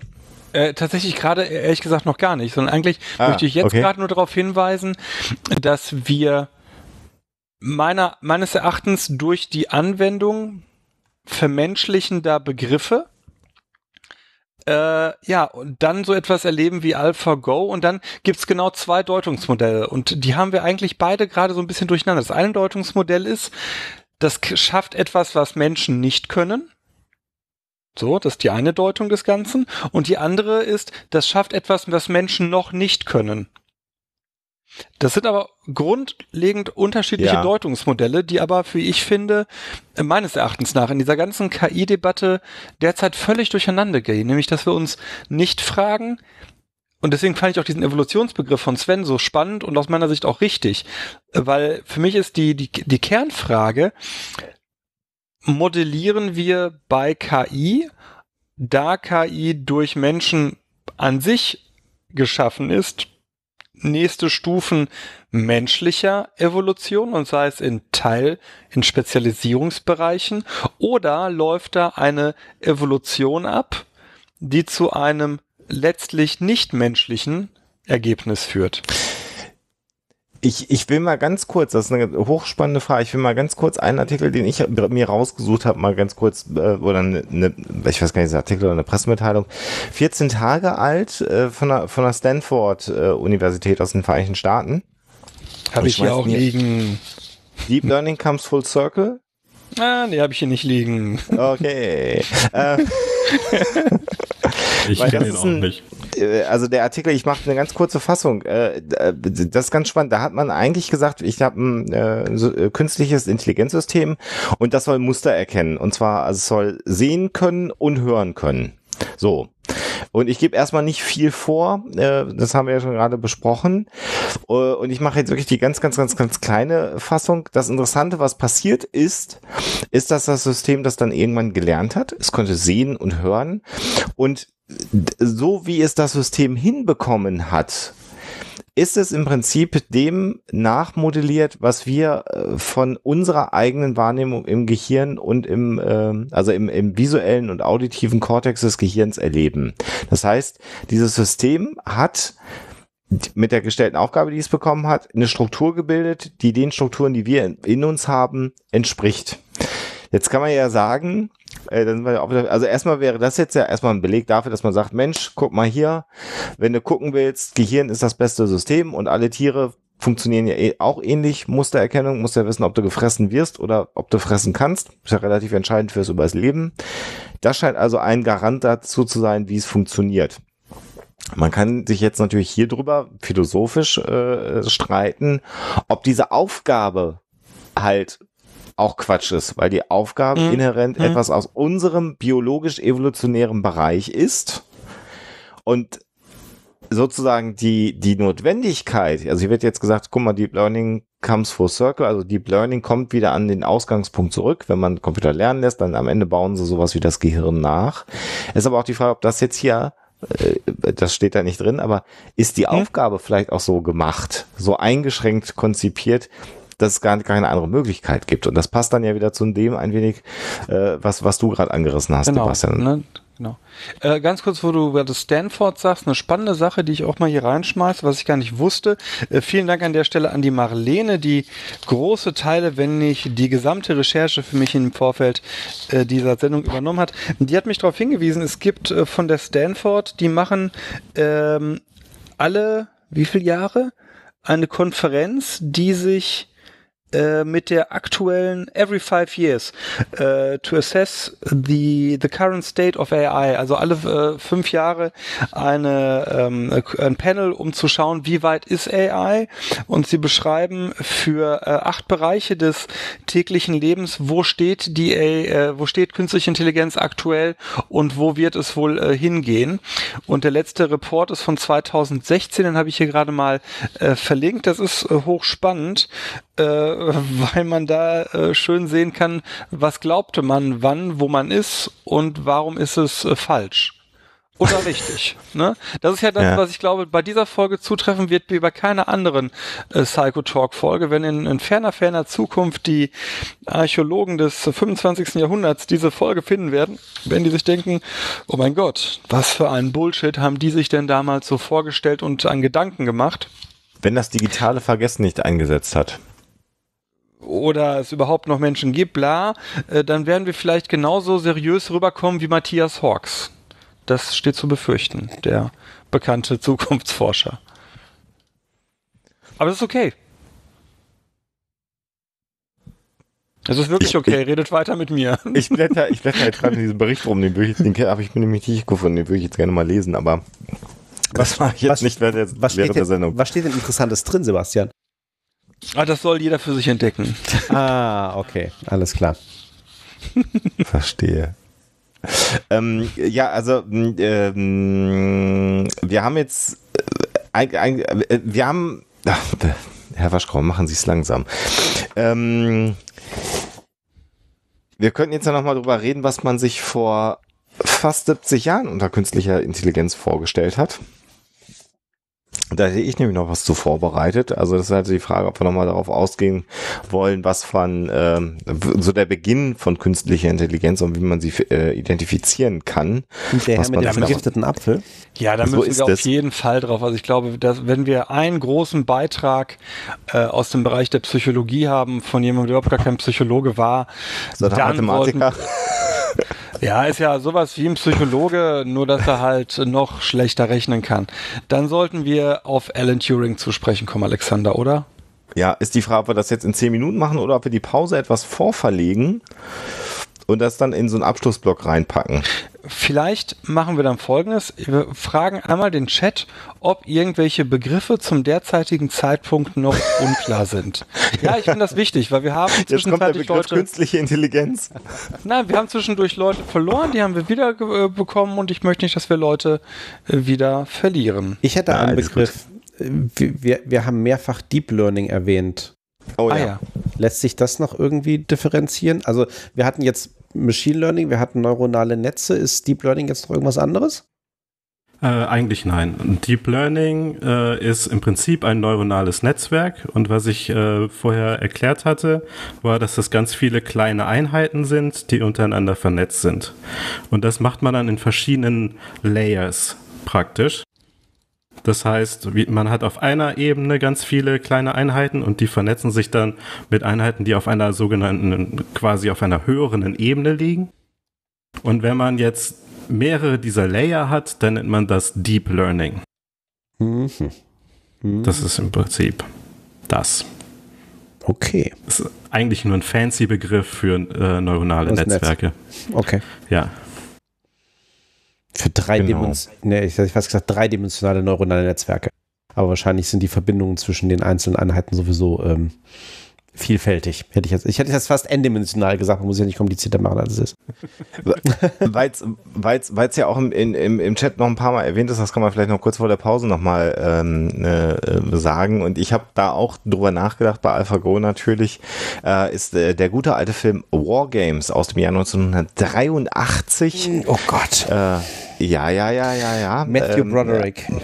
Ja, ähm, und in diesem Broderick. Film geht es um geht es um äh, künstliche Intelligenz nämlich auch. Ähm, und äh, die simuliert eigentlich äh, den äh, Atomkrieg Ost gegen West. Das war noch die gute alte Zeit, als die Welt sehr, sehr einfach war, zumindest in der Darstellung, wie sie uns äh, präsentiert wurde. Da gab es den bösen Osten und den guten Westen. Ähm, und in diesem Film äh, wird dann diesem Computersystem, was am Ende eigentlich die Steuerung der westlichen Atomwaffen zur Verfügung bekommen hat. Ähm, äh, und man hat jetzt die Sorge, dass das System diese Atomwaffen abfeuern wird. Möchte man ihm beibringen, dass der Atomkrieg aber eigentlich keine Gewinner hat, weil wenn Ost und West sich mit Atomwaffen wirklich komplett im gesamten Arsenal beschießen, bleibt halt nichts mehr über von der Welt. Und dann lohnt es sich nicht, den Krieg zu gewinnen. Und dann lässt man diesen Computer ähm, Tic-Tac-Toe gegen sich selbst spielen. Und da ist dann, das ist, da, da fühlte ich mich jetzt mit dem AlphaGo so wirklich dran erinnert, und in dem Film ist es halt so, dass das dann halt tausende von Partien Tic-Tac-Toe gegeneinander spielt. Und wenn man Tic-Tac-Toe richtig spielt, dann kann eben keiner immer gewinnen, weil es immer ein Unentschieden gibt. Und dann am Ende dieses Films, äh, ich will jetzt nicht spoilern, wer Lust hat, sich den nochmal anzugucken, aber das ist eine Situation. Ähm, Doch, wir spoilern ähm, den an der Stelle. Die AI hat die Einsicht, dass auch das Spiel in Anführungsstrichen, für das sie eigentlich gebaut wurde, auch nicht gewinnbar ist und äh, deswegen sich quasi selber abschaltet. Jetzt hast du zurück, einen kauft eine Hütte in den Bergen, führt ein einsames Leben als künstliche Intelligenz, bis ein Jedi-Schwert später ihm wiedergebracht wird. Und alles weitere nach der Pause.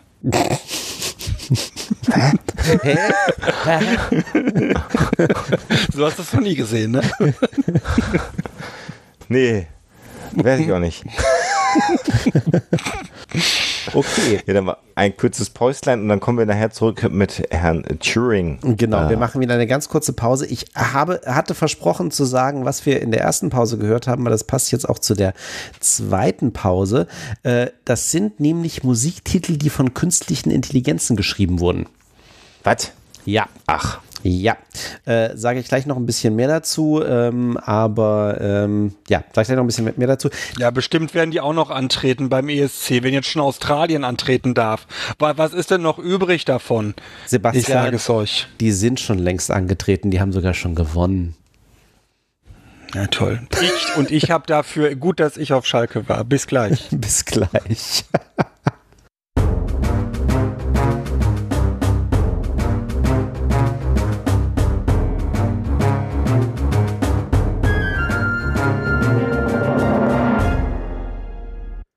So, da sind wir wieder. Sebastian eine Frage zu dem Musiktitel. Wer hat die Urheberrechte daran? äh, warum fragst du das? Weil ich mich frage, ob das rein rechtlich gesehen in Deutschland, ob das Ergebnis einer Komposition einer KI dem Programmierer der KI gehört oder irgendwem anders. Ah, das meinst du. Ich hätte fast was anderes vermutet, weil. Nein, nein, nein, nein. Ich rede jetzt nicht über diese vier Buchstaben Gesetzsache. Nee, da reden nee, wir nicht drüber. Nein, nein, nein, nein, das meine ich ja nicht. Weil oh, krieg direkt, ich muss auf Mute gehen.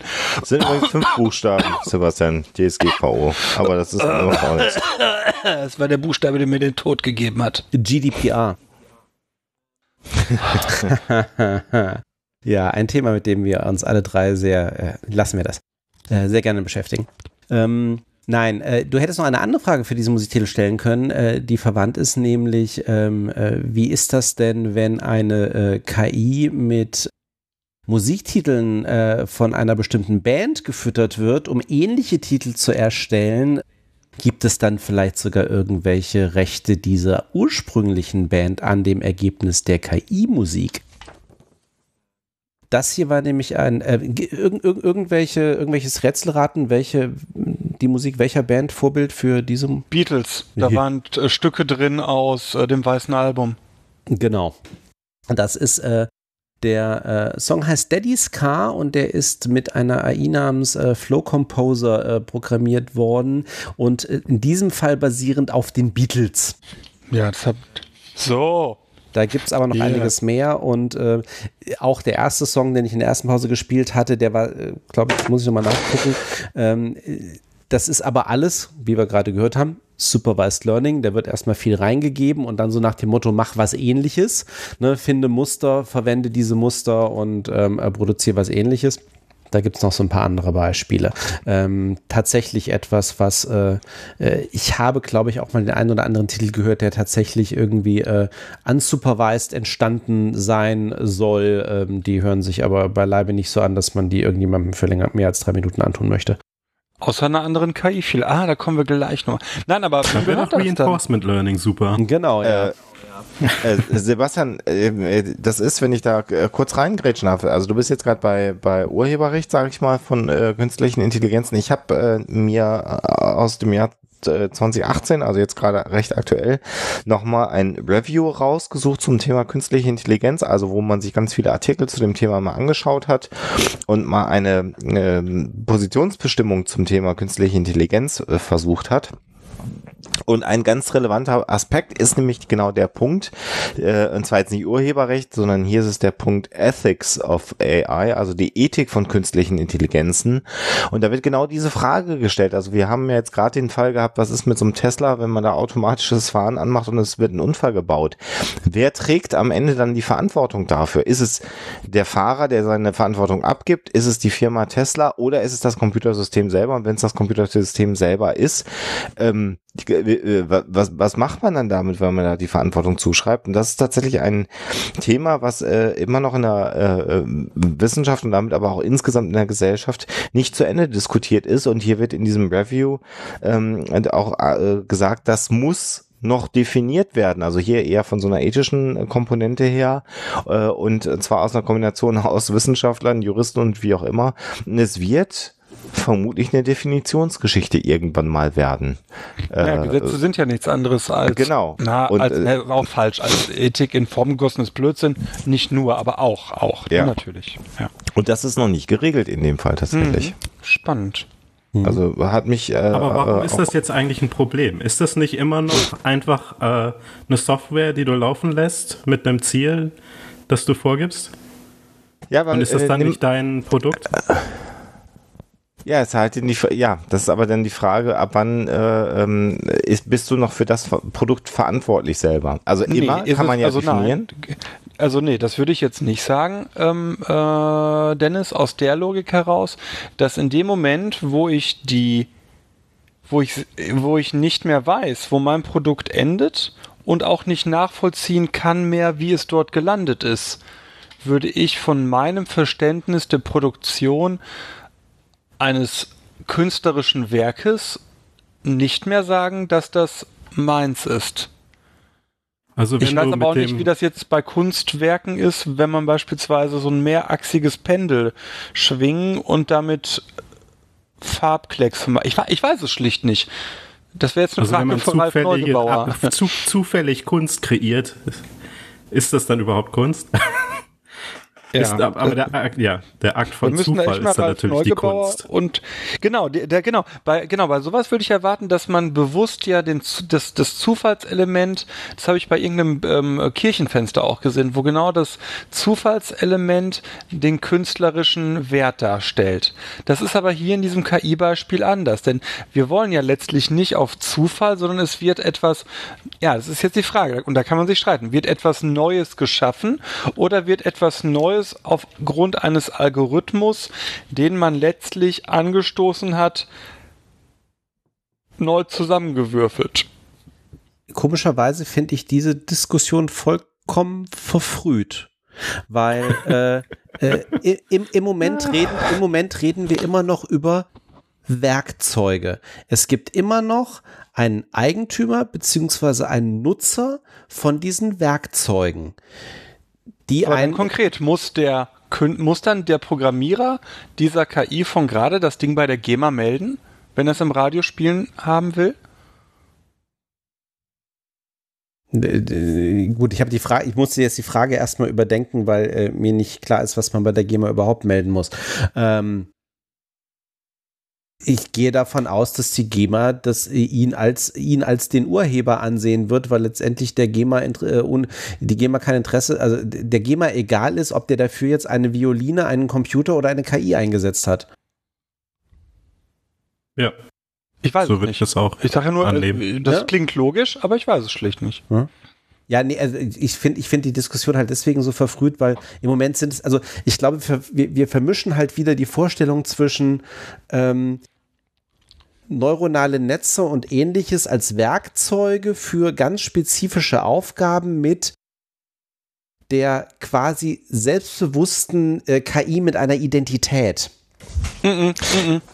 Nein, Das meinte ich diesmal gar nicht. Nee, also normalerweise mache ich das gerne und viel, aber an der Stelle tatsächlich nicht. Hm, da haben wir uns missverstanden vielleicht. Aber, Aber Turing-Test, da wollten wir eigentlich nach der Pause weitermachen. genau. Aber ich finde, ich, ich, Ja, ja. finde einen Punkt auch spannend zu fragen, ist es wichtig, ob, ob es dem der, der KI gehören würde, das Stück? Weil äh, die, äh, Eigentum ist ja auch was zutiefst Menschliches, ne? Ja, es muss ja dann eine, eine legale Person sein, um Eigentum zu haben, oder? genau. Ja, oder eine juristische. Ja, also Ja, eine, eine, eine, das eine, meinte ich. Eine, also, also eine Entität, Also die, die, die, die, die, die juristisch Rest, Rechtehalter sein könnte. Ja. Okay, Turing. Tu- genau. Ja, äh, erstmal vielleicht ganz kurz, äh, Alan Turing war ein äh, Mathematiker, ähm, äh, der 1912 in London geboren wurde und 1954 ähm, verstarb. Da werden wir vielleicht auch noch zwei Worte zu sagen. Und warum reden wir über Herrn Turing? Weil er 1950 ein relativ bahnbrechendes Paper geschrieben hat, über das heute immer noch viel gesprochen wird. Ich habe mir mal den Spaß gemacht, dieses Paper wirklich im Original durchzulesen, weil das ist so etwas, was zumindest im Psychologiestudium immer wieder vorkommt und oft zitiert wird. Aber ich habe es auch im Studium niemals gelesen und habe es mal in der Vorbereitung auf diese auf diese Sendung gemacht. Worum geht es? Um den sogenannten Turing-Test, ähm, der die Frage beantworten soll, so steht es jetzt nämlich hier drin, ob Maschinen denken können. Can machines think? Das ist eigentlich das, was äh, Herr Turing ähm, äh, hier durchdacht hat in diesem Papier. Das Papier trägt übrigens den Titel Computing, Machinery and Intelligence. Ich suche nachher, wenn ich am Ende bin, im Sprechen da auch nochmal den, den Link raus. Das findet man nämlich relativ einfach inzwischen als freies Dokument im Netz. Und tatsächlich ist die, die Frage zunächst mal wirklich, können Maschinen denken? Und diese Frage ist 1950 gestellt worden, also zu einer sehr, sehr frühen Zeit, ähm, wo es äh, die ersten Computer natürlich schon gab. Äh, aber 50 ist schon auch echt früh. Und äh, Herr Turing hat mit anderen Forschern zusammen natürlich extrapoliert und hat gesagt, wenn diese Entwicklung weitergeht, ab welchem äh, Moment kommt man eventuell dahin, dass Maschinen ähm, denken können, oder aber, so wird es heute häufig, dieser Turing-Test ja definiert, eine Maschine Bewusstsein hat oder eine künstliche Intelligenz real vorhanden ist, obwohl das so explizit hier gar nicht formuli- formuliert wird, sondern was wird hier formuliert? Also die Frage ist, können Maschinen denken? Und die Frage ist, wie kann man diese Frage beantworten? Und Herr Turing schlägt nun einen äh, Test vor, Mhm, wie man das machen kann. Und die Idee dahinter ist letztendlich, wenn äh, jemand mit diesem System kommuniziert, mit dieser, nennen wir es mal künstlichen Intelligenz, und nicht mehr in der Lage ist zu unterscheiden, ob er sich mit einer Maschine unterhält oder mit einem echten Menschen. Wenn dieser Test bestanden ist, und da gibt es dann verschiedene Fragen, die er vorschlägt, die man stellen könnte, da gehört zum Beispiel auch die Frage dazu, schreib mal ähm, ein Gedicht. Äh, ist so eine der Fragen, die gestellt wird. Oder äh, es wird ein Gedicht zitiert, in dem es dann heißt, du bist so schön wie ein äh, Sommertag und man würde dann dem System die Frage stellen, oder man würde grundsätzlich die Frage stellen, wäre es nicht toller, wenn das ein Frühlingstag ist und anhand der Reaktionen, die man dann bekommt, ähm, äh, soll man dann entscheiden, ob man mit einer, mit einem Menschen kommuniziert oder mit einer künstlichen Entität oder einer Maschine.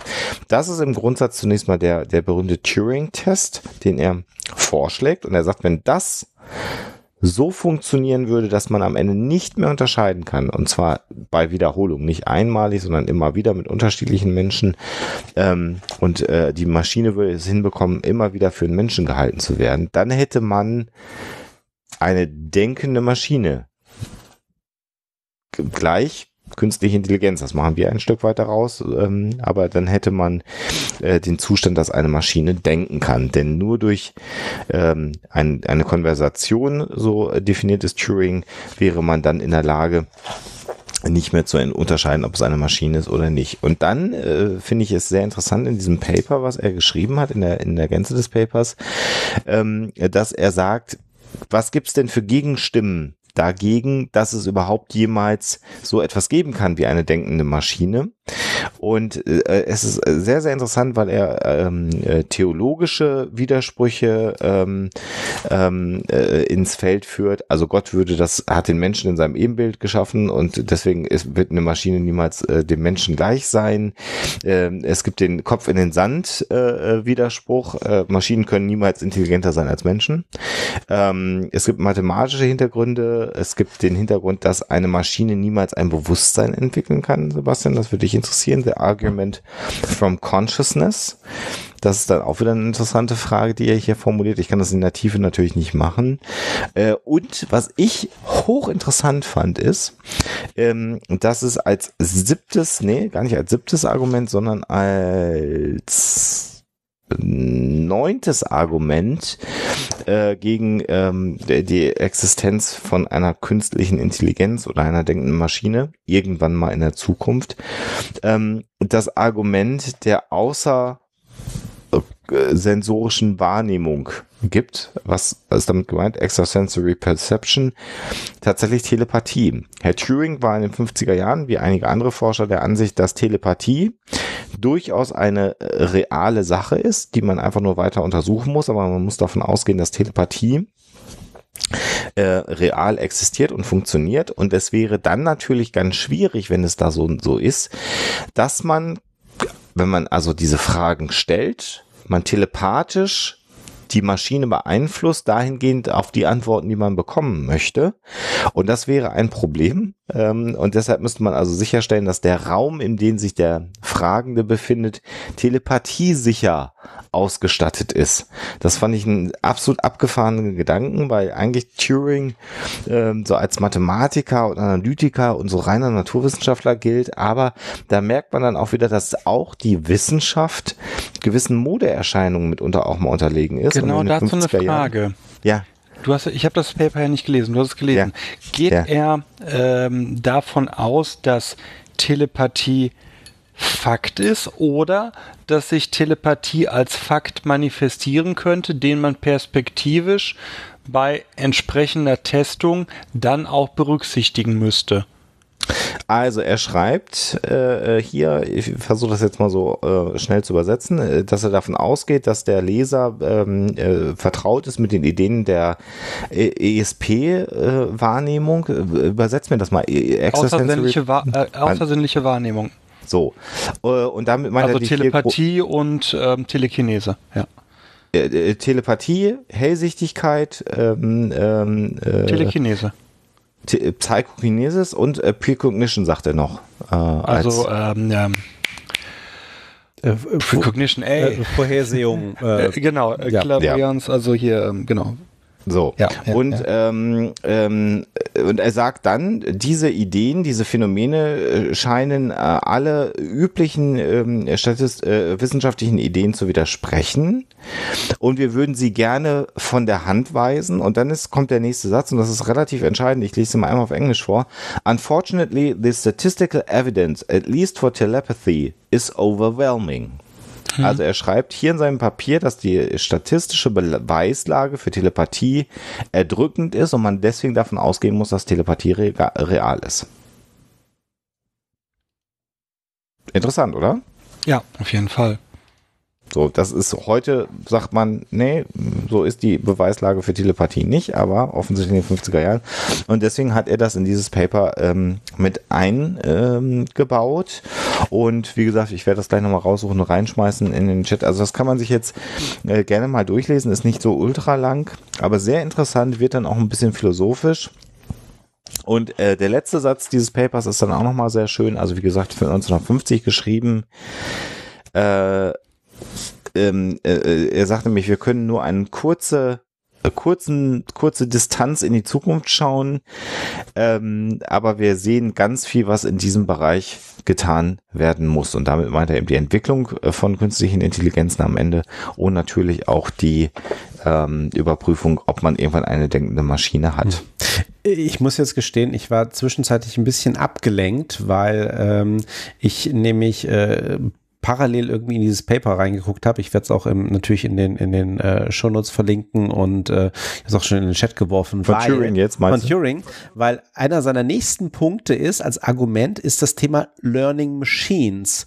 Ein ganzer Absatz, wo selbst irgendwie die Kommentatoren dazu schreiben, äh, weil ich dachte so, äh, Wahnsinn, dieses Ding ist irgendwie, äh, was hast du gesagt, von wann ist es 1950? 50. Ähm, äh, englischer Originalkommentar, Turing successfully anticipates machine learning, developmental modeling and evolutionary modeling in this prescient section. Der hat wirklich in dem Abschnitt Machine Learning argumentiert. Äh, er fragte sich so, ja, äh, können wir denn überhaupt irgendwie sozusagen bei einer Maschine theoretisch irgendwie die Verarbeitungskapazität des menschlichen Gehirns erreichen? Wie läuft das eigentlich? Ähm, er setzt dann auch gleich äh, zum Beispiel, wo er sagt, na ja, also du hast irgendwie einen Ausgangspunkt äh, sozusagen eines, eines, ähm, eines ich sage jetzt mal Bewusstsein, meint im Englischen ist immer so ein bisschen schwierig, also quasi sozusagen eines, äh, eines Gehirns, sage ich jetzt mal, zum Beispiel äh, an der Geburt, dann hast du irgendwie eine Erziehung äh, und auch andere Erfahrungen. Und er beschreibt dann so richtig genau das, was wir bis jetzt auch so diskutiert haben, also insbesondere nochmal Reinforcement Learning, wo er sagt, naja, man kann das schon alles modellieren. Also äh, bereits zu der Zeit sagt er, Verarbeitungskapazität irgendwie so grundsätzlich erstmal, die können wir wahrscheinlich jetzt schon einigermaßen erreichen. Was ist eigentlich notwendig, dass ich eine Maschine vielleicht dahin bekomme, dass die sozusagen mit einem Menschen, insbesondere gibt er das Beispiel einem Blinden, weil er sagt, ein Großteil unserer Verarbeitungskapazität im Gehirn und dessen, womit wir uns austauschen, ist ja auch äh, durch unsere visuelle Wahrnehmung geprägt. Ja, äh, wenn es jetzt sozusagen nur darum gehen würde, bei dem Turing-Test, also ähm, einen, einen blinden Menschen sozusagen zu überzeugen, dass auf der anderen Seite eine, eine reale Person mhm. sitzt, mhm. wäre das mhm. deutlich einfacher. Wo ja. er das wirklich schön durchdekliniert, wo er sagt, na ja, also ich habe hier also äh, ne, evolutionäre Entwicklung, ähm, Natural Selection und ich war gerade über einen Satz irgendwo noch gestolpert, wo er auch sagte, ähm, äh, Punishment and Rewards. Also genau mhm. dieses Thema mhm. der Maschine zu sagen, was ist gut, was ist schlecht und sie sozusagen durch einen evolutionären Prozess durchzuleiten, dass sie halt lernt. Ja, äh, und das halt vor ähm, fast, fast 70, 70 Jahren. Jahren. Ähm, das ist schon äh, echt beeindruckend. Ähm, also das, was ich verlinkt habe und auch verlinken werde, ist nicht nur der Originalartikel, sondern der ist auch von ähm, drei unterschiedlichen Kommentatoren kommentiert worden 2008 äh, in entsprechenden Fußnoten. Ähm, ich glaube, das ist mal eine ganz interessante Geschichte. Und das ist ja interessant, ist, äh, du hast gerade schon gesagt, ähm, ähm, das mit der äh, extrasensorischen Wahrnehmung ist das neunte Gegenargument, das letzte Gegenargument. Und wenn man dieses Paper dann vor sich liegen hat, kommt eine neue Überschrift. Und dann geht es tatsächlich dahingehend, dass er dann sagt, jetzt sage ich euch aber trotz dieser vielen Gegenargumente, die ich einzeln schon definiert habe, wie der denkbare Weg ist. Und das ist dann eben mhm. wirklich schon visionär. Und äh, da hat er vielleicht den Beweis für hellseherische Fähigkeiten ja geliefert. Oh. oh. So, also das einfach nur zu Turing. Schöner Film zum Turing-Test, finde ich. Oder für äh, Determinismus. Das weniger ist, äh, ist der Film Ex Machina. Das finde ich ganz schön. Das ist so eine moderne Aufbereitung äh, des Themas ähm, ähm, äh, künstliche Intelligenz. Und da kommt der Turing-Test tatsächlich dann auch ganz explizit erwähnt drin vor, auch wenn er in diesem Film äh, variiert wird. Und ich habe den, glaube ich, sowieso schon mal in einem, in einem äh, Psychotalk erwähnt, den Film. Deswegen ja. will ich da gar nicht so viel drüber reden. Dann. So, und wir müssen natürlich an dieser Stelle auch erwähnen, weil es gibt natürlich auch diverse Filme über Alan Turing, unter anderem zuletzt auch der Film The Imitation Game, was tatsächlich, er nennt eben in diesem Artikel nennt er eben genau dieses Wechselspiel, diese, diese, die, dieses theoretische Wechselspiel zwischen einem Menschen und einer künstlichen Intelligenz, nennt er eben auch The Imitation Game, das, Imi das, das Imitationsspiel. So, ich versuche als Maschine einen Menschen zu imitieren. Ähm, man hat dann den, diesen Begriff auch gewählt als Namen für eine der, der, der Verfilmungen. Ähm, ich glaube, das war der Film mit Benedict Cumberbatch, wenn ich das richtig im Kopf habe. Ähm, weil Hintergrund historisch, Alan Turing insbesondere war homosexuell, was zu der Zeit, als er gelebt hat, äh, sogar in Großbritannien auch noch unter Strafe stand. Ähm, er auch das äh, eben auch Zeit seines Lebens als Person versucht hat zu verheimlichen, was ihm aber auch nicht gelungen ist und was dann eben auch zu seinem äh, leider viel zu frühen Tod geführt hat. Weil er als äh, zur chemischen Kastration verurteilt wurde, Genau. Hat sich dann der Hormonbehandlung unterzogen, die eine Alternative war, wurde schwer depressiv und hat dann Suizid begangen mit einem vergifteten Apfel in klarer Anlehnung an äh, äh, hier äh, Schneewittchen. Mhm. Und die Geschichte geht, äh, die glaube ich aber nicht stimmt, ist, dass der Apple-Apfel sich auf den Turing-Apfel bezieht. Ich glaube, das ist aber falsch. Ich bin mir aber nicht sicher, ob das falsch ist. Ich habe es mal irgendwo im Netz gehört von einem Kollegen, der dazu ein YouTube-Video gemacht hat. ich weiß wirklich nicht. Wisst ihr das aus dem Stegreif, ob das stimmt? Habe ich von dir das erste Mal gehört. Ich widerspreche dir eher selten, aber ich weiß ich nicht. Aber zum Turing-Test, meine schönste Filmadaption bis heute äh, ist tatsächlich die in Blade Runner mit dem äh, Void-Kampf äh, Test oder der Void-Kampfmaschine, mit der dort die Androiden getestet werden. Mhm. Ob sie eben Menschen sind oder Androiden, das ist eine klare Referenz auf den äh, Turing-Tests, wobei da eben bei Philip K. Dick, Philip K. Dick, ein wunderbarer Science-Fiction-Autor, ähm, die, die, das Kriterium der Empathie in den Vordergrund gestellt wird. Da gibt's ja diese Frage mit der, äh, was im Film ganz groß ist, mit der Schildkröte, die auf dem Rücken liegt und nicht weg kann und äh, im Buch äh, hingegen viel stärker äh, sagt der Typ dann am Rande, äh, könnten Sie mir bitte mal eine Aktentasche rübergeben? Die ist nämlich aus äh, Babyhaut, die war sehr teuer. Und die Androidin merkt nicht, dass das nicht richtig ist. Mhm. Äh, nur kurz dazu, nur kurz dazu, also die Geschichte mit dem Apple-Apfel ist tatsächlich eine Urban Legend.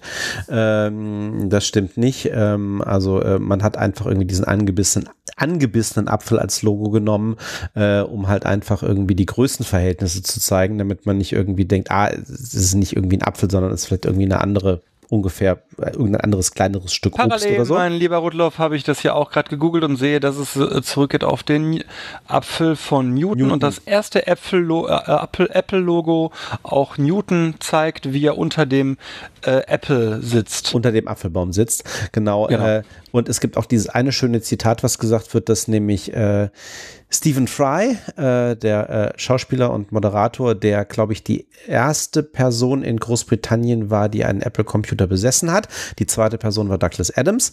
Ähm, hat einmal Steve Jobs gefragt, ob denn dieses berühmte Logo wirklich an Turing angelehnt ist. Und Jobs hat Original gesagt, God, we wish it were nein, äh, wir wünschen uns, es wäre so gewesen. Aber nein, natürlich waren die sich alle bewusst, was Turing irgendwie auch für die Computerindustrie und für die Computer, äh, Computer Science geleistet hat. Aber ähm, nein, das ähm, leider nur Parallele. Ähm, Holen wir unseren Gast nochmal rein. Dennis. Genau. Ja. Ist das total weit weg von dem, was du machst, wenn du über KI sprichst? Ja,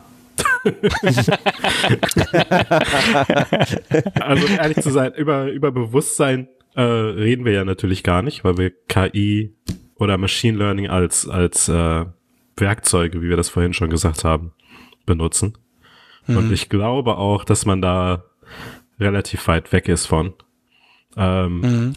Es hat er natürlich einmal, er hat das so, er hat von Denken gesprochen. Mhm. Und das ist natürlich, also man, da kann man natürlich sagen, rechnen ist auch denken, aber das wusste er schon, dass die das können. Also hat er das nicht gemeint. Ähm, ich bin mir also nicht so ganz sicher, was er mit dem Turing-Test testen möchte. Also ich, ähm, wir haben ja jetzt schon ähm, AI oder KI, äh, die relativ gut sich mit dir unterhalten kann. Da war eine recht eindrucksvolle äh, Präsentation von Google Assistant, heißt das Ding, glaube ich. Das kann also für dich beim, beim Friseur anrufen und äh, die Leute, die beim Friseur arbeiten, merken nicht, dass das äh, eine Maschine ist, mit der die reden. Und die macht dann äh, Appointments, ähm, Termine für dich. Terminvereinbarung. Und ja. macht dabei, habe ich gesehen in dieser Präsentation, auch Konversations-Smalltalk. Das fand ich ganz spannend. Also diese KI ruft da an und sagt, äh, äh, hi, ich will einen Termin machen für de Uschi. Und dann sagt die, äh, die äh, äh, hier Friseurin, ja, lass mich mal eben nachgucken. Und dann sagt die KI, und das fand ich total beeindruckend, und das Publikum auch, das hat da sich weggeschmissen, dann sagt die KI auf einmal, aha. Ja, genau. Und das war total geil, weil das keine keinen Zweck erfüllt, außer echte Konversation zu modellieren. Ja, es ist halt eine Bestätigung, dass angekommen ist, was gesagt wurde. Mhm. Und es ist natürlich nett, dass die KI das nicht in Worten macht, sondern mit diesem laut, sage ich jetzt mal. Ja, wobei ich genau. irgendwo einen, also ich habe nicht, ich, ich habe es nicht im Original gesehen. Ich habe nur irgendwo dazu noch äh, unter anderem einen Kommentar gesehen äh, zu dem Thema, dass ja dieser zweite Versuch, glaube ich, mit der Restaurantreservierung auch schief ging. Den habe ich nicht, ich habe nur die, die, die Friseur äh, gesehen. Weil äh, es wohl auch so war, dass einfach die, äh, die, die äh, Bedienung am anderen Ende halt im lauten Restaurant gearbeitet hat und dann eben die KI auch, wie das einem ja auch mal so passiert, auch einfach am Telefon irgendwie falsch versteht, was die eigentlich will. Also ja nicht irgendwie, ich will für den siebten irgendwie einen Termin machen, sondern irgendwie einen Tisch haben, sondern ich will einen Tisch für sieben Personen haben und so. Und das Gespräch dann halt irgendwie in eine falsche Richtung läuft und dann auch die KI nicht irgendwie zu ihrem Ziel kommt und dann aber auch nicht äh, eben nicht in, dem Sinne menschlich reagiert, sondern das dann halt irgendwie so hinnimmt. Ja, und äh, das halt dann irgendwie so im Nichts verläuft.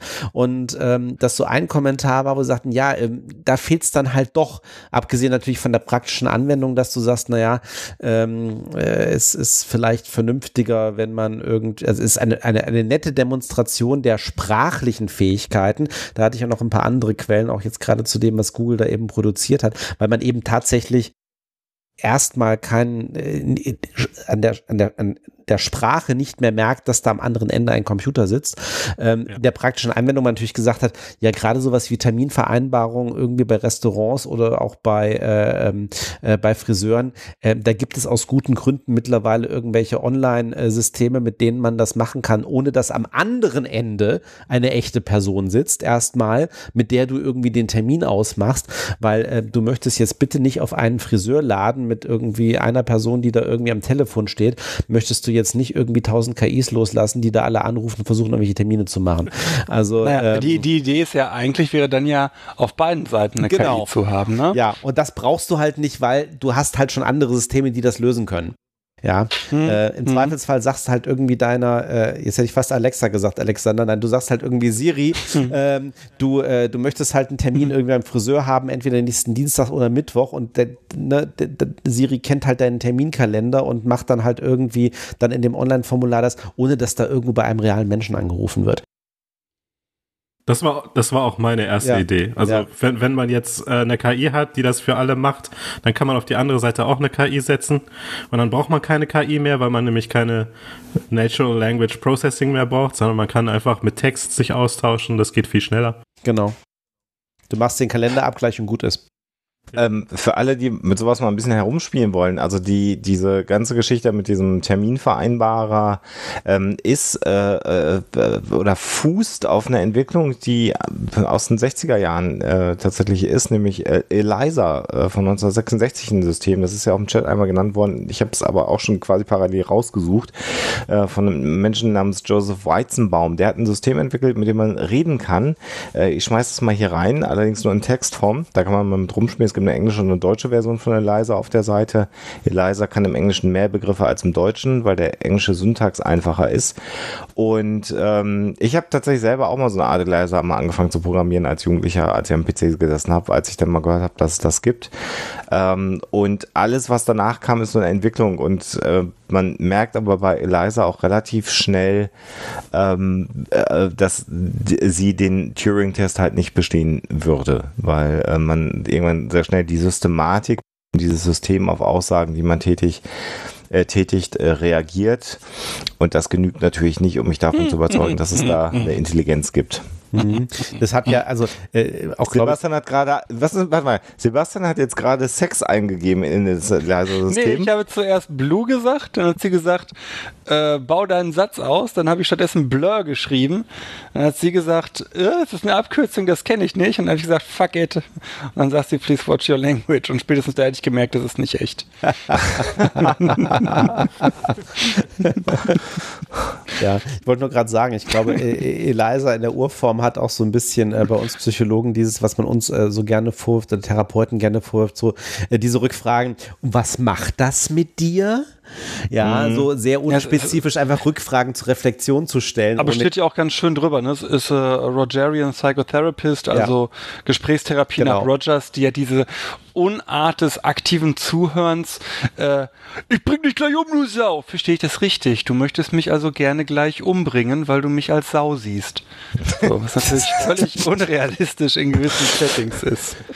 Gut, Aber man macht das äh, übrigens trotzdem. Ich habe das letztens gehabt. Da hat ein Vater mich bedroht und zu mir und dem Dolmetscher gesagt in seiner Landessprache.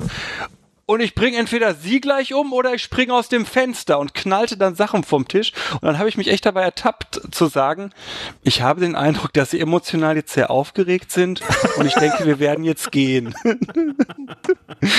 da sind wir noch ganz langsam raus aus der ja, andere Geschichte. ich würde sagen, dein Eindruck hat dich nicht getäuscht. Ja, ich denke auch. Äh, Ja. Ein anderes Beispiel übrigens, äh, was mir jetzt auch gerade wieder aus meinem, äh, ich, furchtbar, ich merke gerade, wie so langsam mein, mein Beruf hier immer so rein reinblutet in, in, in den Podcast.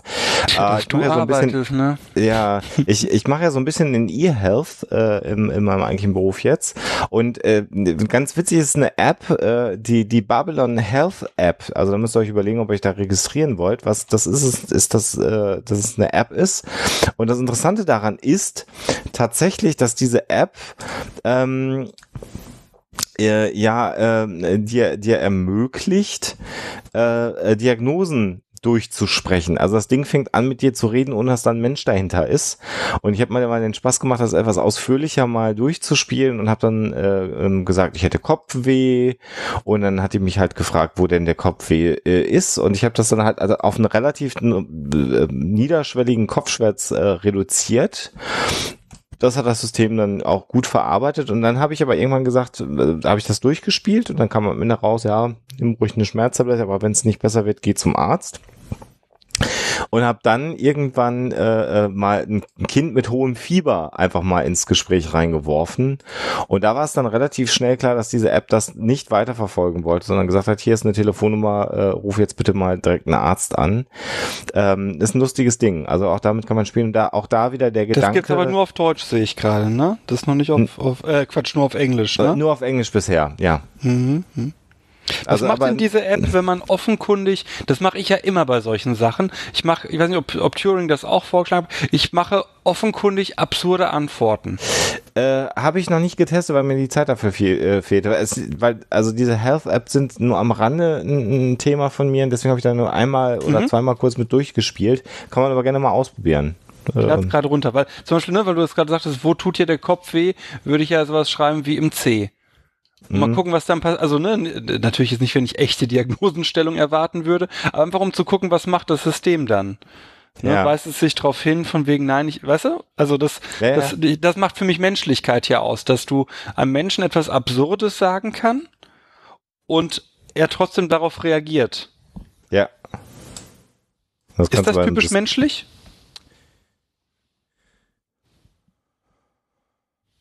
Das ist eine gute Frage. Antwortet die KI nicht immer? Ist das nicht irgendwie. Ja, das war jetzt gerade ein Fall, ne? Ich habe nicht geantwortet. Oder ich habe mit einem, mit einem tiefen Atemzug geantwortet. Wo ist Alexander? Was haben, hallo? Aber das kann ja Google Assistant jetzt auch. Genau. Tief atmen. Ja, und dann sagt, gleich habe ich, wahrscheinlich habe ich jetzt gerade Termin Und beim Friseur Ehe gemacht. wird ja auch gerne mal geschwiegen. Sag doch mal was. Einfach mal abwarten. Einfach, einfach mal nichts sagen und den nächsten Satz abwarten. Vielleicht wechselt man ja das Thema. Das habe ich ja noch nie hingekriegt. Ja, das wissen wir. Be wenn ich Geld dafür kriege, kriege ich das hin, zu schweigen. Aber das Ja. war's auch schon. Ah, Ich werde. Schweigen bezahlt. Ich werde ich werde das Schweigen bezahlt. Ich, ich möchte übrigens ganz kurz hier in der Sendung noch kurz den Disclaimer setzen, dass ich äh, an keiner Stelle die Qualität dieser App beurteilen kann. Ich kann nur sagen, dass sie sehr kritisch diskutiert wird. Und bitte, bitte, bitte, bitte jetzt nicht aufhören, zum Arzt zu gehen, weil man glaubt, eine App auf dem Handy zu haben. Das möchte ich bitte nochmal ganz explizit hier in dieser Sendung erwähnt haben. Ich wollte die nur so als so ein Beispiel für Kommunikation mit, mit äh, wie auch immer gearteten künstlichen Ja, das ist ein Intelligenzen. äh, ist, ne? Aber so. spannend finde ich, wenn Also wir dann doch bisschen einen. Schritt weitergehen, Ja. was, was äh, Dennis sagte und was äh, Sven sagten, klang für mich eher so in die Richtung, naja, das ist im Prinzip äh, Hammer 2.0, um es mal ein bisschen zugespitzt zu sagen. Also wir reden hier über die nächste, äh, nächste Generation von Werkzeugen, aber über nicht viel mehr im Moment. Hab ich, so habe ich euch verstanden, aber korrigiert mich. Im Moment auf jeden Fall. Ja. Also ich glaube, die Singularität ist noch ein bisschen hin. Okay, Also was da- ich aber war ja spannend auch- finde. Hm? Entschuldigung. Ich glaube, was den Unterschied so ein bisschen ausmacht, sind zwei Dinge. Das eine ist, also wenn wir jetzt äh, Richtung Science Fiction und ähm, die künstliche Intelligenz, die menschliche künstliche Intelligenz sprechen wollen, dann ist ja der Unterschied erstmal Selbstmotivation, dass die also, wo, wo wir vorhin schon mal drüber gesprochen haben, dass die von alleine auf die Idee kommt, irgendwas zu machen. Das äh, ist ja eine Grundvoraussetzung, denke ich, dass die irgendwas macht. Ähm, und das zweite habe ich schon wieder vergessen. Oh Gott. äh, und das zweite wäre dieser allgemeine Intelligenz. Ähm, äh, Gedanke, dass die also nicht nur eine Sache lernen kann, sondern sich äh, viele unterschiedliche Dinge einfach an, selbst aneignen kann, viele unterschiedliche Fähigkeiten. Ich wollte gerade auf was anderes äh, hinaus, über das ich gestolpert bin vor ein paar Monaten. Und zwar völlig zufällig. Ich durfte für die Wirtschaftspsychologie aktuell einen Artikel über Fake News schreiben. Und bin dabei gestolpert über mehrere psychologische Befunde, die als ähm, nicht nur psychologische Befunde, aber über mehrere Befunde, auch aus dem psychologischen Bereich, die nahelegen, dass eine total geile Waffe gegen Fake News KI sei äh, und dann je nach Studie ähm, Trefferraten bei der Identifikation von Fake News zwischen 70 und äh, 95 Prozent benennen. Ich habe mich in meinem Artikel dann tatsächlich sehr stark dagegen ausgesprochen, weil ich sagte, äh, und das deckt sich so ein bisschen tatsächlich mit eurer Haltung, deswegen wollte ich das so klar haben, ähm, mit eurer Haltung, weil ich gesagt habe, äh, letztlich wissen wir, schmeißen wir dann Sachen raus und geben einem letztlich unausgegorenen Werkzeug die Frage in die Hand, welche Nachrichten wir überhaupt noch für glaubhaft befinden oder überhaupt auch nur noch sehen. Das war nämlich ein Autor hat gefordert, das, was die KI als Fake News ex, ähm, ähm, tagged, also markiert, äh, so, aufgrund von Sprachanalyse solle dann direkt ähm, gelöscht werden auf äh, Facebook, äh, wo ich sagte, das halte ich für total gefährlich. Weil es eben kein, also A, weil ich äh, generell nicht finde, dass andere Wesenheiten als Menschen über ein, eine so zentrale Frage wie Informationsfreiheit entscheiden sollten. Und zumal, wenn wir dann immer wissen, je nach Studie zwischen 30 und 5 Prozent dessen, was diese KI rausfiltert, sind eben keine Fake News. Jetzt sage ich mal einen Satz, jetzt sage ich mal einen Satz, den ich ganz ehrlich sage. Sebastian, das ist totaler Bullshit. Aber Da wird wahrscheinlich ein Argument kommen. Aber, aber nur, weil du das auf Facebook beziehst. Äh, weil Facebook ist, Facebook kann machen, was es will. So, da gibt es keine Nee, Gerechtigkeit es bei. Facebook. Ist doch. Natürlich. Da, Das ist ein Alexander, ich sage das sehr häufig und auch jetzt, das ist totaler Bullshit. Denn kein, Facebook kein, uns- Unter, kein Unternehmen kann nationale Gesetzgebung durch AGB aushebeln. Ja, aber äh, Facebook kann doch sagen, äh, wenn ich bei Facebook schreibe, muss ich damit rechnen, dass ich was von dir lösche. Ja, natürlich. Und dann sagst du, nein, das will ich nicht. Und dann sagt Facebook, dann darfst du nicht bei mir mitspielen. Und so einfach ist es schon wieder nicht. Eben nicht. Wenn du da, das wäre ja so, als würdest du sagen, ein Arbeitgeber kann sagen, weißt du was, ich stelle keine Juden ein. Und wenn du bei mir arbeiten willst, darfst du kein Jude Moment, sein. Moment, Moment, Moment, Moment, Moment, nee, nee, nee, Sebastian. Da, da, du bist jetzt gerade bei ethnischer Diskriminierung versus einem Unternehmen, was sagt, wenn du bei mir in meinem Unternehmen meinen Service nutzen willst, gebe ich die Regeln vor, unter denen du meinen Service nutzen kannst. Du musst ja nicht meinen Service nutzen. Und das ist eben schlicht falsch, was du sagst. Also Das ist, äh, du kannst mit deinen AGB nicht nationale Gesetzgebung oder Grundrechte aushebeln. Welches Gesetz würde schlicht. Facebook denn damit aufheben?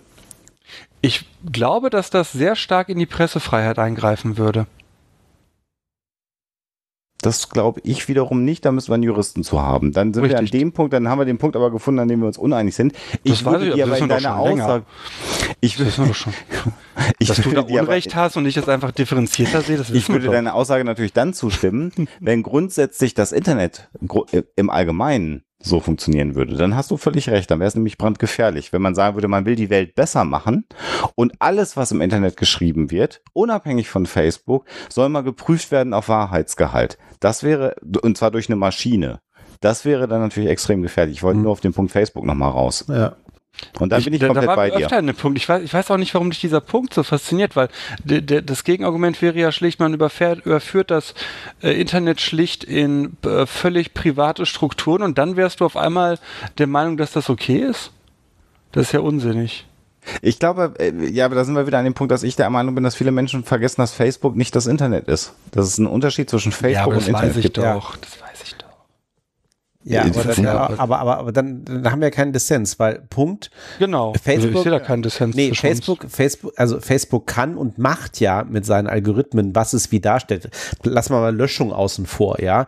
Aber ähm, ich, das, worüber sich ja genug User auch irgendwie aufregen, ist das ständige Rumspielen irgendwie an den Algorithmen, was du irgendwie als User von irgendwie anderen Usern siehst äh, oder von, äh, von Seiten siehst. Ähm, da ist ja Facebook frei, weil das ist halt irgendwie deren Dienst. Und genau wie auch hier gerade im Chat gesagt wird, das greift auch die Pressefreiheit nicht ein, weil das kommt eben, also wir, wir wissen, ich meine, äh, gut, ich arbeite jetzt auch in der Unternehmenskommunikation, wir wissen natürlich, welchen Umfang mittlerweile äh, oder welche Bedeutung Facebook auch für die Nachrichtenseiten hat, weil nun mal nachweislich entsprechend äh, viel primär über Facebook konsumiert oder so- sozusagen zugänglich wird ähm, ähm, an, an, an Pressemeldungen. Aber ich hatte auch ganz am Anfang irgendwie so dieser Gedanke, ja, äh, Facebook würde dann auch wahrscheinlich konsequent sämtliche Postillon-Posts raussortieren. Ja, weil sind halt offensichtlich Fake News.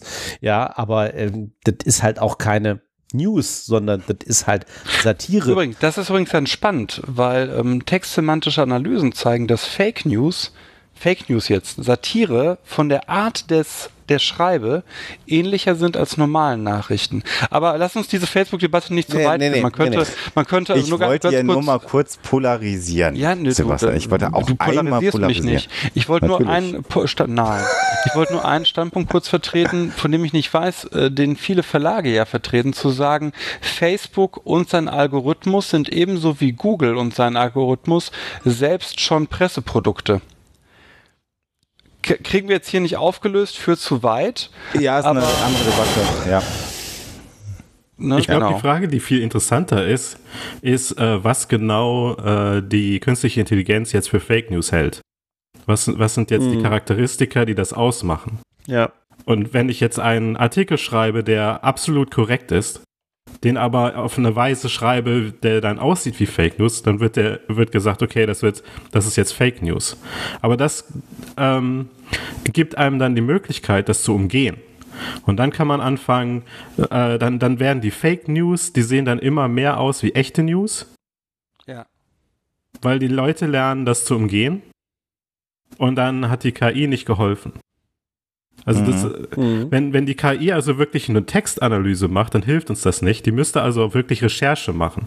Also sie macht nur Textanalyse, definitiv. Das habe ich, Ja. das zieht sich durch Ja, alle. Publikationen. Ich mein- wollte eigentlich Ja. nur darauf hinaus, dass man glaubt, ähm, das hat was für mich von, ähm, man glaubt, alles, was, wo irgendwie KI drauf ist, das ist jetzt die Lösung für viele Sachen und ab und zu bringt es dir halt nichts, wenn du mit einem Vorschlaghammer einen kleinen Nagel in die Wand haust. Dann haust du vielleicht den Nagel in die Wand, Ja. aber du haust halt auch ab und zu den Rest der Wand weg. Mhm.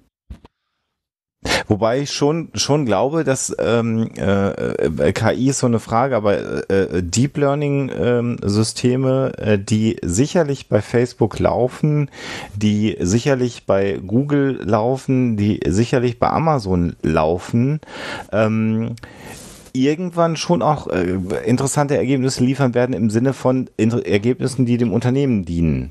Ja, also weil so ein, so ein Amazon äh, Echo Dot oder wie die Dinger heißen, der hört halt die ganze Zeit zu und hm, so ganz genau weißt du halt auch nicht, was die mit ihren Daten machen. Das heißt ja nicht, dass sie von jedem einzelnen User konsequent alles aufzeichnen, was bei dem in der Wohnung stattfindet. Ja, Aber sie haben halt ja. die Möglichkeit, genau diese Big Data Datenströme, die ich vorhin ganz am Anfang mal erwähnt habe, das ist das allererste Mal wirklich, wo du theoretisch in der Lage bist, mit diesen Geräten richtig Big Data zu bekommen. Und gerade bei diesen vernetzten Konzernen, und da ist Facebook natürlich so ein, so ein Prime Candidate, weil Facebook ist inzwischen WhatsApp, Instagram und Facebook. Je nachdem, wie man den unterschiedlichen AGBs zustimmt, dürfen die sogar miteinander kommunizieren, diese drei Systeme. Und da hast du relativ viel Informationen über einen Menschen dann doch irgendwann zusammen. Immer in Liebe Abhängigkeit Hörer. davon. ich habe es, glaube ich, noch nie gesagt. Die letzten zwei Minuten von Herrn Hoaxmaster, die schneidet ihr euch bitte raus aus dieser Folge und legt sie euch irgendwo auf eine Kurzwahltaste. Und wann immer euch jemand sagt, die werden ja nicht jedes einzelne Haus abhören. Hört ihr euch das an, was er gerade die letzten zwei Minuten gesagt hat? Das war mit das cleverste, das Alexander jemals. Nein, das ist ganz, ganz wichtig gewesen, weil diese Unterscheidung geht den meisten durch Ja. und relativiert ganz viel von dem, was da passieren kann. Genau, du musst gar nicht allen ständig zuhören, sondern du musst nur theoretisch die Möglichkeit haben, einmal in so Datenströme reinzuschauen. Und diese Computersysteme lernen dann anders als wir. Die sind ja nicht hypothesengetrieben, sondern da sind irgendwelche Systeme im Hintergrund, die kriegen diese Datenmengen rein und gucken sich das irgendwie an. Und es gibt diesen Fall, ich habe den nie wirklich sauber recherchiert, ob das wirklich stimmt, wo einer Schwangeren 14 Tage bevor sie es selber wusste, bei Facebook plötzlich Pampers und Babynahrung angezeigt wurde. Ich weiß nicht, ob dieser Fall Das stimmt. habe ich auch gehört, ja. Also was, Ähm, was, was, was es stimmt, weiß ich, weil das hat einer unserer eigenen Ruhrbaron-Redakteure äh, äh, Redakteure, äh, gehabt, dass er nämlich nie nach, ich weiß gar nicht, warum, was ganz Triviales, Katzenfutter oder Hundefutter, irgendwie sowas, hat er nicht nachgesucht, sondern sich nur, äh, weiß nicht, per Messenger oder per Telefon unterhalten, Aha. auch nicht äh, so, und kriegte dann auf Facebook äh, Werbung angezeigt. Hm. Dem, Robin ist das passiert. Wir konnten natürlich nicht ausschließen, weil wir nicht Robins gesamtes Leben überwacht haben, ob er nicht doch aus Versehen. Aber es gab letztens auch dazu eine Geschichte von einer Kollegin, der sowas ähnliches passiert ist. In der Zeit, glaube ich, war das. Also spannenderweise häufen sich solche Geschichten. Man muss, man muss aber bei der Gelegenheit, ich sag's, ich sag das nur einfach nur, weil ich mich damit auch gerade beschäftigt habe, auch DSGVO mal wieder hier schönes Thema. Ähm, es gibt ja so einen ganz bestimmten äh, Facebook-Button, wo man nicht auf Facebook verlinkt wird, sondern wo man direkt liked auf Facebook, auf einer Homepage. Was viele Leute nicht wissen, ist, in dem Moment, wo ich diesen Button klicke auf einer Homepage, verlasse ich diese Homepage, gehe zu Facebook, Facebook knallt mir einen Cookie in mein System rein und vor allen Dingen ist Facebook mit diesem Klick in der Lage, meinen Rechner zu identifizieren und meinen Browser zu identifizieren. Und ab diesem Zeitpunkt geht theoretisch all das, was ich mache an diesem Rechner, also ich im Sinne von alle, die an, mit dieser IP vor dem Rechner sitzen, an Facebook. Und das geht sogar an Facebook, obwohl ich keinen Facebook-Account habe. Ich muss da noch nicht mal angemeldet sein. Das heißt, wenn ein Kollege irgendwann mal bei irgendwem auf einer Homepage diesen Facebook-Knopf geguckt hat und dann bei Amazon Katzenfutter bestellt hat oder sonst irgendwie sich nach Katzenfutter orientiert hat, kann das schon ausreichend sein, um bei Facebook das angezeigt zu haben. Das ist noch nicht mal Deep Learning. Das ist einfach nur, das Ding surft mit dir mit, wenn du es nicht weißt. Das psychologisch Spannende an der Stelle, über das ich sehr oft in den letzten also mal zwei Jahren gesprochen habe, ist, dass das, was du gerade beschreibst, den meisten von uns, mich eingeschlossen, eigentlich nicht gefällt. Mhm. Aber als wir Kinder waren, Jugendliche waren, war das eigentlich ein bisschen von dem, was wir als coole Zukunftsvision hatten. Mhm. Denn letztlich vereinfacht das unser Leben ja schon sehr stark. Und es hilft uns und es ist personalisiert und es ist für uns äh, gedacht. Und trotzdem macht es jetzt, wo wir es haben, uns Angst. Ich glaube, weil die, weil die Komplexität dessen, was da passiert, uns überrennt. Und wenn ich jetzt auf die Uhr gucke, läuft uns ein bisschen die Zeit weg. Und ich würde ui, einen Aspekt ui, ui, gerne noch ansprechen wollen. Ich habe nämlich viel. die Tatsache, hier ist vorhin schon mal das Thema Singularität gekommen. Wir glauben, glaube, also viele Menschen sind immer noch der Ansicht, wenn es denn mal diese künstliche Intelligenz gibt, dann manifestiert die sich, keine Ahnung, mit einem Chat und plötzlich gibt es eine Nachricht, hurra, ich bin jetzt hier. Oder im Zweifelsfall fängt eine künstliche Intelligenz an, äh, äh T800 zu bauen, wie aus dem Terminator-Film, also menschenähnliche Maschinen, mit denen dann diese künstliche Intelligenz mit uns ähm, äh, interagieren will. Und ich glaube, das ist die dümmste und falscheste Vorstellung von einer künstlichen Intelligenz, eventuell sogar von einem künstlichen Bewusstsein, was evolutionär irgendwann mal beginnt, die man haben kann. Und da finde ich es extrem spannend, wenn man sich mal, da gibt es auf äh, YouTube viele, viele äh, Vorträge und Beiträge, wenn man sich mal die Beiträge von äh, äh, Bill Gates oder auch Elon Musk mal anguckt, äh, die beide große Verfechter sind und, und immer wieder auf die Gefahr genau von so einer allgemeinen künstlichen Intelligenz, eventuell sogar mit so einer irgendeiner Form von Bewusstsein, immer wieder hinweisen und sagen, wenn das passiert, kriegen wir das gar nicht mehr mit. Dann ist das plötzlich da und dann agiert das lange bevor wir überhaupt realisieren, dass es da ist. Oder aber sogar, wir kriegen gar nicht mit, dass es da ist. Es könnte ja theoretisch sogar schon sein, dass in irgendwelchen Netzwerken irgendwas unterwegs ist, das wir nur noch gar nicht realisiert haben. Und das finde ich einen extrem spannenden Gedanken. Und wenn man dann noch berücksichtigt, dass das na, das gesamte menschliche Wissen, ich klingt ein bisschen pathetisch, aber wie viel menschliches Wissen, wenn man mal die 90% Porn abzieht, die im Netz gespeichert sind, aber im, im Internet. Das ist auch wichtiges Wissen. Ja, das, gut, ob das jetzt für eine künstliche, nicht biologische, äh, äh, künstliche Intelligenz entscheidendes Wissen ist, weiß ja, ich nicht, aber ja. Ich glaube ja. Ich glaube ganz, ja. äh, auf jeden Fall. Ja, okay, um mach, mach, dir mal klar, mach dir mal klar, äh, aus der Außenbetrachtung, was das über den Menschen selber aussagt, ne? Genau. Hm? Genau. Naja, aber ich wollte jetzt ein bisschen suffisant sein, aber du hast natürlich völlig ich weiß, recht. Ich weiß, ich Und bin einfach gesamte, immer zu ernst bei solchen Themen. Ja, du sowieso. Das ist, das ist ja, ja das, was ja, ich bei dir ja. immer hasse. Diese Ernsthaftigkeit, unemotionale Komponente. Die unerträgliche Schwierigkeit des Seins, wie so. Kundera schrieb. Das gesamte Wissen ist vorhanden, eine Intelligenz führt dieses Wissen zusammen und ist dann auch noch in der Lage, sich rasend schnell weiterzuentwickeln. Und theoretisch gibt es ja auch genug Rechenpower überall. Und, und das ist tatsächlich Fressfeinde, ne? Genau. Es, es gibt nichts, also weil, weil man eventuell ja gar nicht weiß, dass es da ist und dass man es fressen könnte. Andererseits hat es dann überhaupt evolutionären Druck, sich weiterzuentwickeln. Das hat, habe ich auch mal mit einem, mit, was, mit dir, Dennis, diskutiert. Ich glaube, mit dem Lars. Wir ne? haben das Thema auf jeden Fall angesprochen. Aber ich möchte ganz kurz die andere Seite beleuchten, Alexander, weil du bist jetzt eigentlich genau in meinem Thema drin.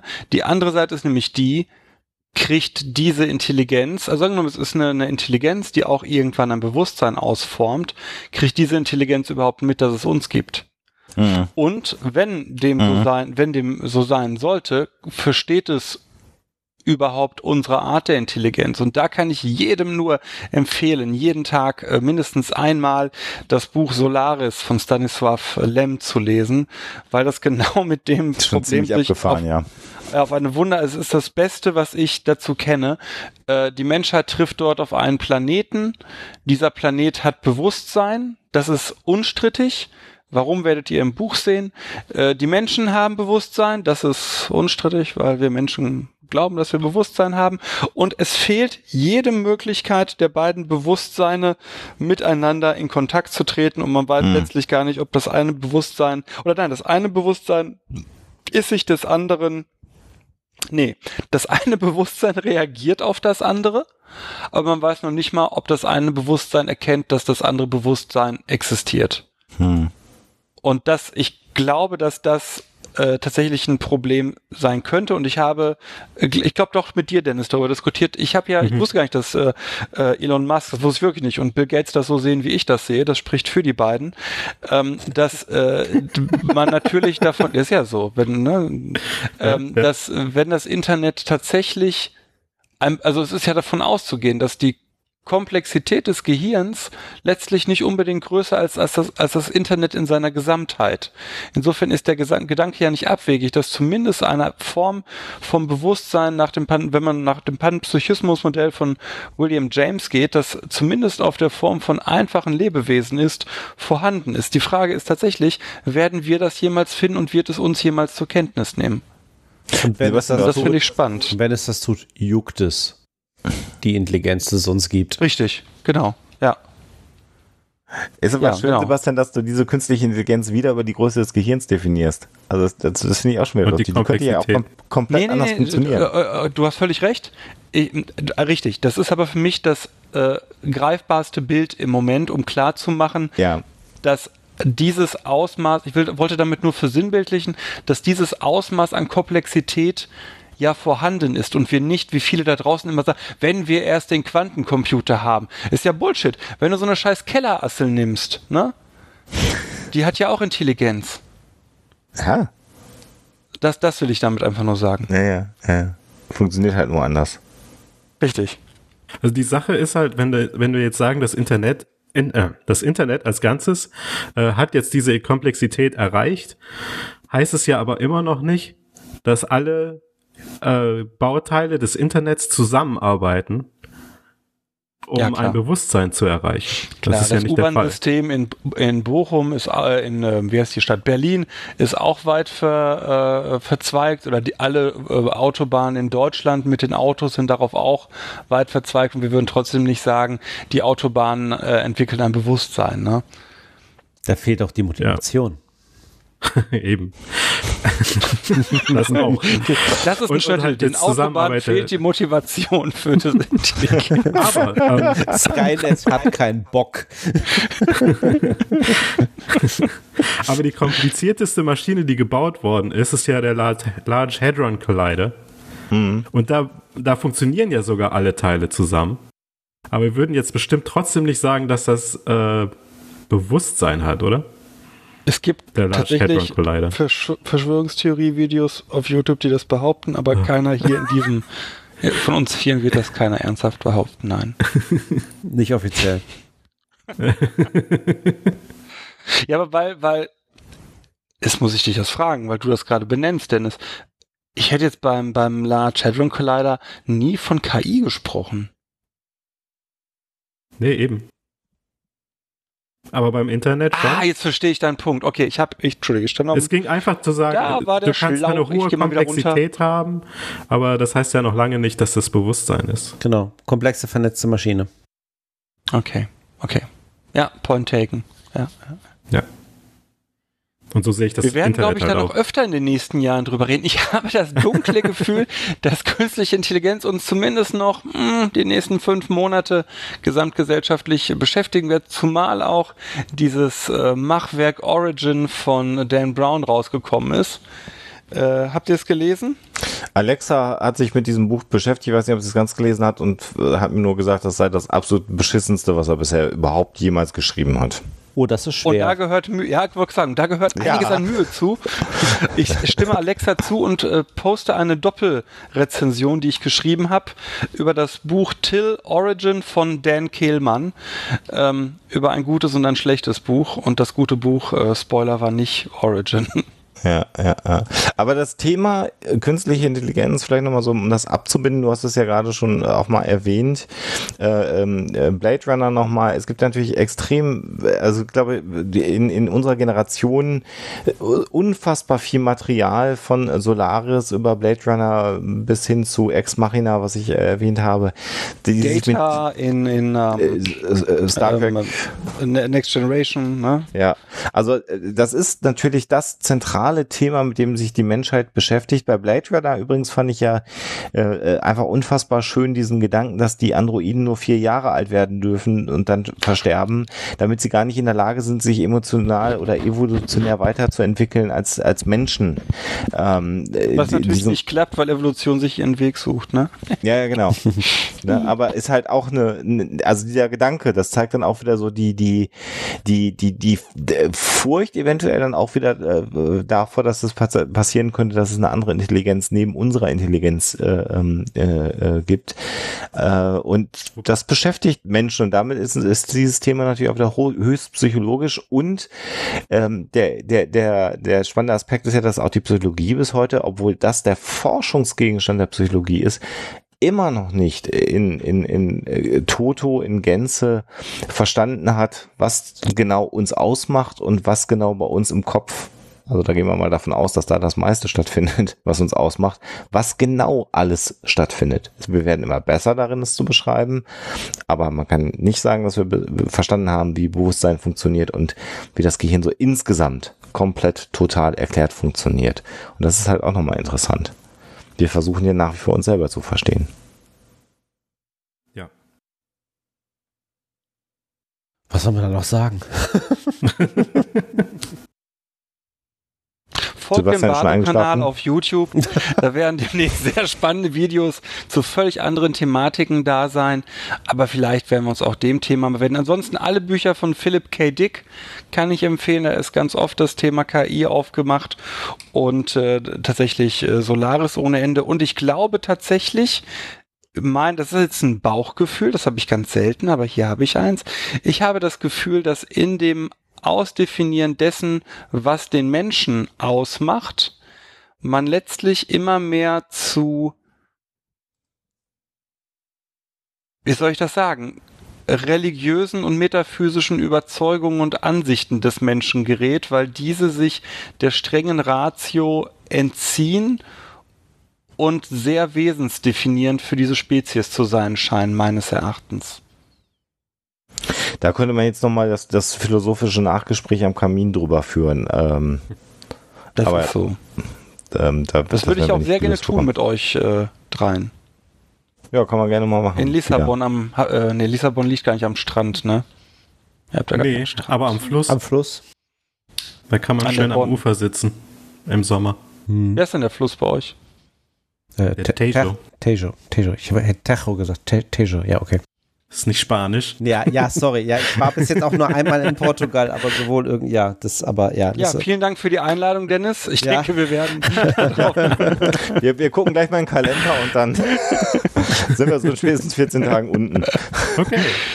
Ja. Bisschen Portwein, Alvarinho und das kriegen wir alles hin. Ich glaube, wir werden das Thema nochmal machen in ein, zwei Jahren. Spätestens.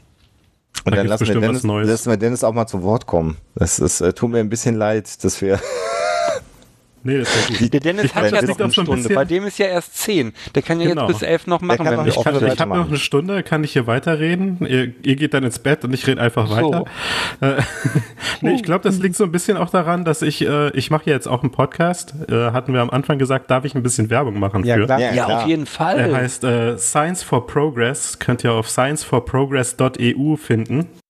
Da geht's also um Wissenschaft und äh, also Wissenschaft im Allgemeinen und die Interaktion mit der Öffentlichkeit und ist auf Englisch, weil ich international bin. Oh.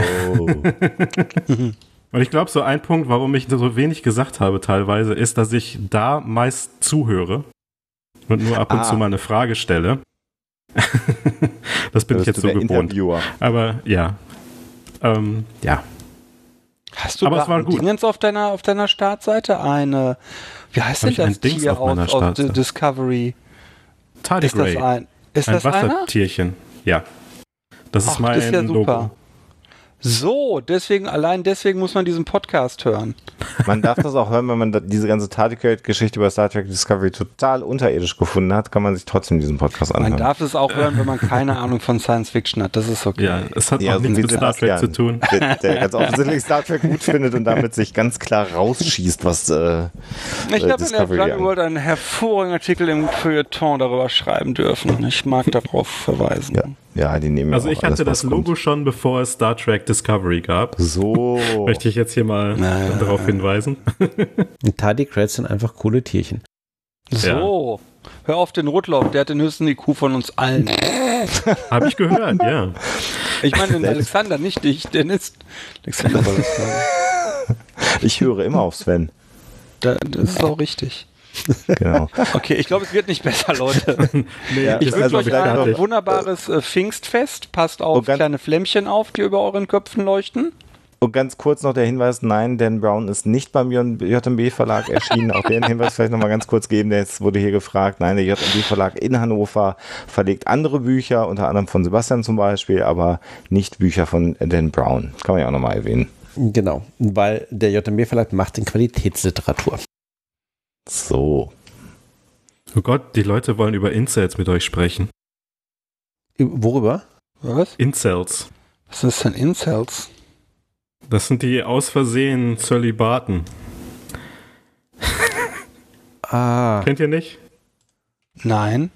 Ganz fiese sexistische Bewegung von Leuten, die nix, äh, die keine Frauen abkriegen. Kann mir Hm. das einer erklären? Ich habe das noch nie gehört in meinem ganzen Echt nicht? Leben. Nee. Magst du mir mal Die, kurz kamen, die erklären? waren letztens wieder, genau, die frustrierten Männer, die Frauen hassen. Ja, aber es muss ja eine offizielle Definition geben, was das ist. Ja, Incel ist ist ein. Insta ist ein Kofferwort aus unfreiwillige, involuntary und enthaltsame Celibacy. Die Männer, die sie als Betroffene sehen, bezeichnen sich mit dem Begriff Incel als Kursform von involuntary celibate. Ähm, ursprünglich ein rein neutral deskriptiver Begriff beschreibt das Wort in der öffentlichen Debatte Angehörige von Online-Communities, die eine bestimmte frauenfeindliche, gewaltverherrliche Ideologie pflegen. Im Ja, Jargon dieser. Gruppe existieren noch eine weitere Differenzierung, unter anderem in Wolze, freiwillige Zölibatäre, Niasse, unfreiwillig meist Zölibatäre, Truce, Person, Per- Person völlig ohne also, Intimitätserfahrung. also Kerle, die keine Frau abkriegen, so. Ja, ja, genau. und Ja, dann das ist- aggressiv sind. Und werden dann sauer halt auf Frauen. Ja. Und Und, Jordan eine Peterson Bewegung sagt zu. dazu, dass man jetzt enforced Monogamy haben muss.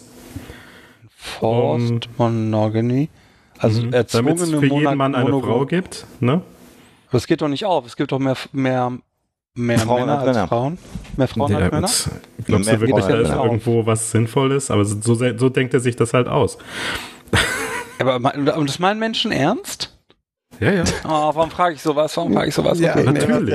Ja. Ja, ich hab's, ich hab's gemerkt. Ich hab's gemerkt. Ich hab's gemerkt. Ich hab's gemerkt.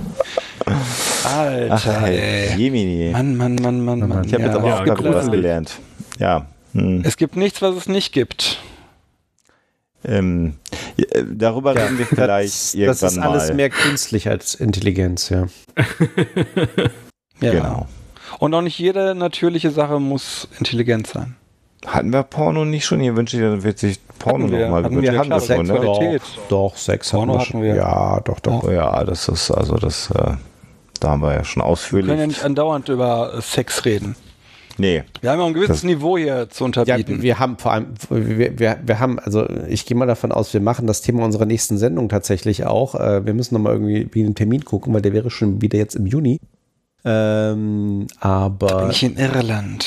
schauen wir noch Aber mal. wir werden das äh, abseits des On-Air-Betriebes äh, geklärt Äh, kriegen. genau, bin ich wir werden sicher. das nächste Mal so ein, ein, ein richtig intellektuelles Thema haben.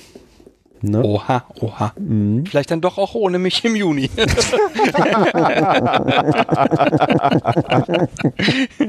So, nochmal vielen Dank an Dennis.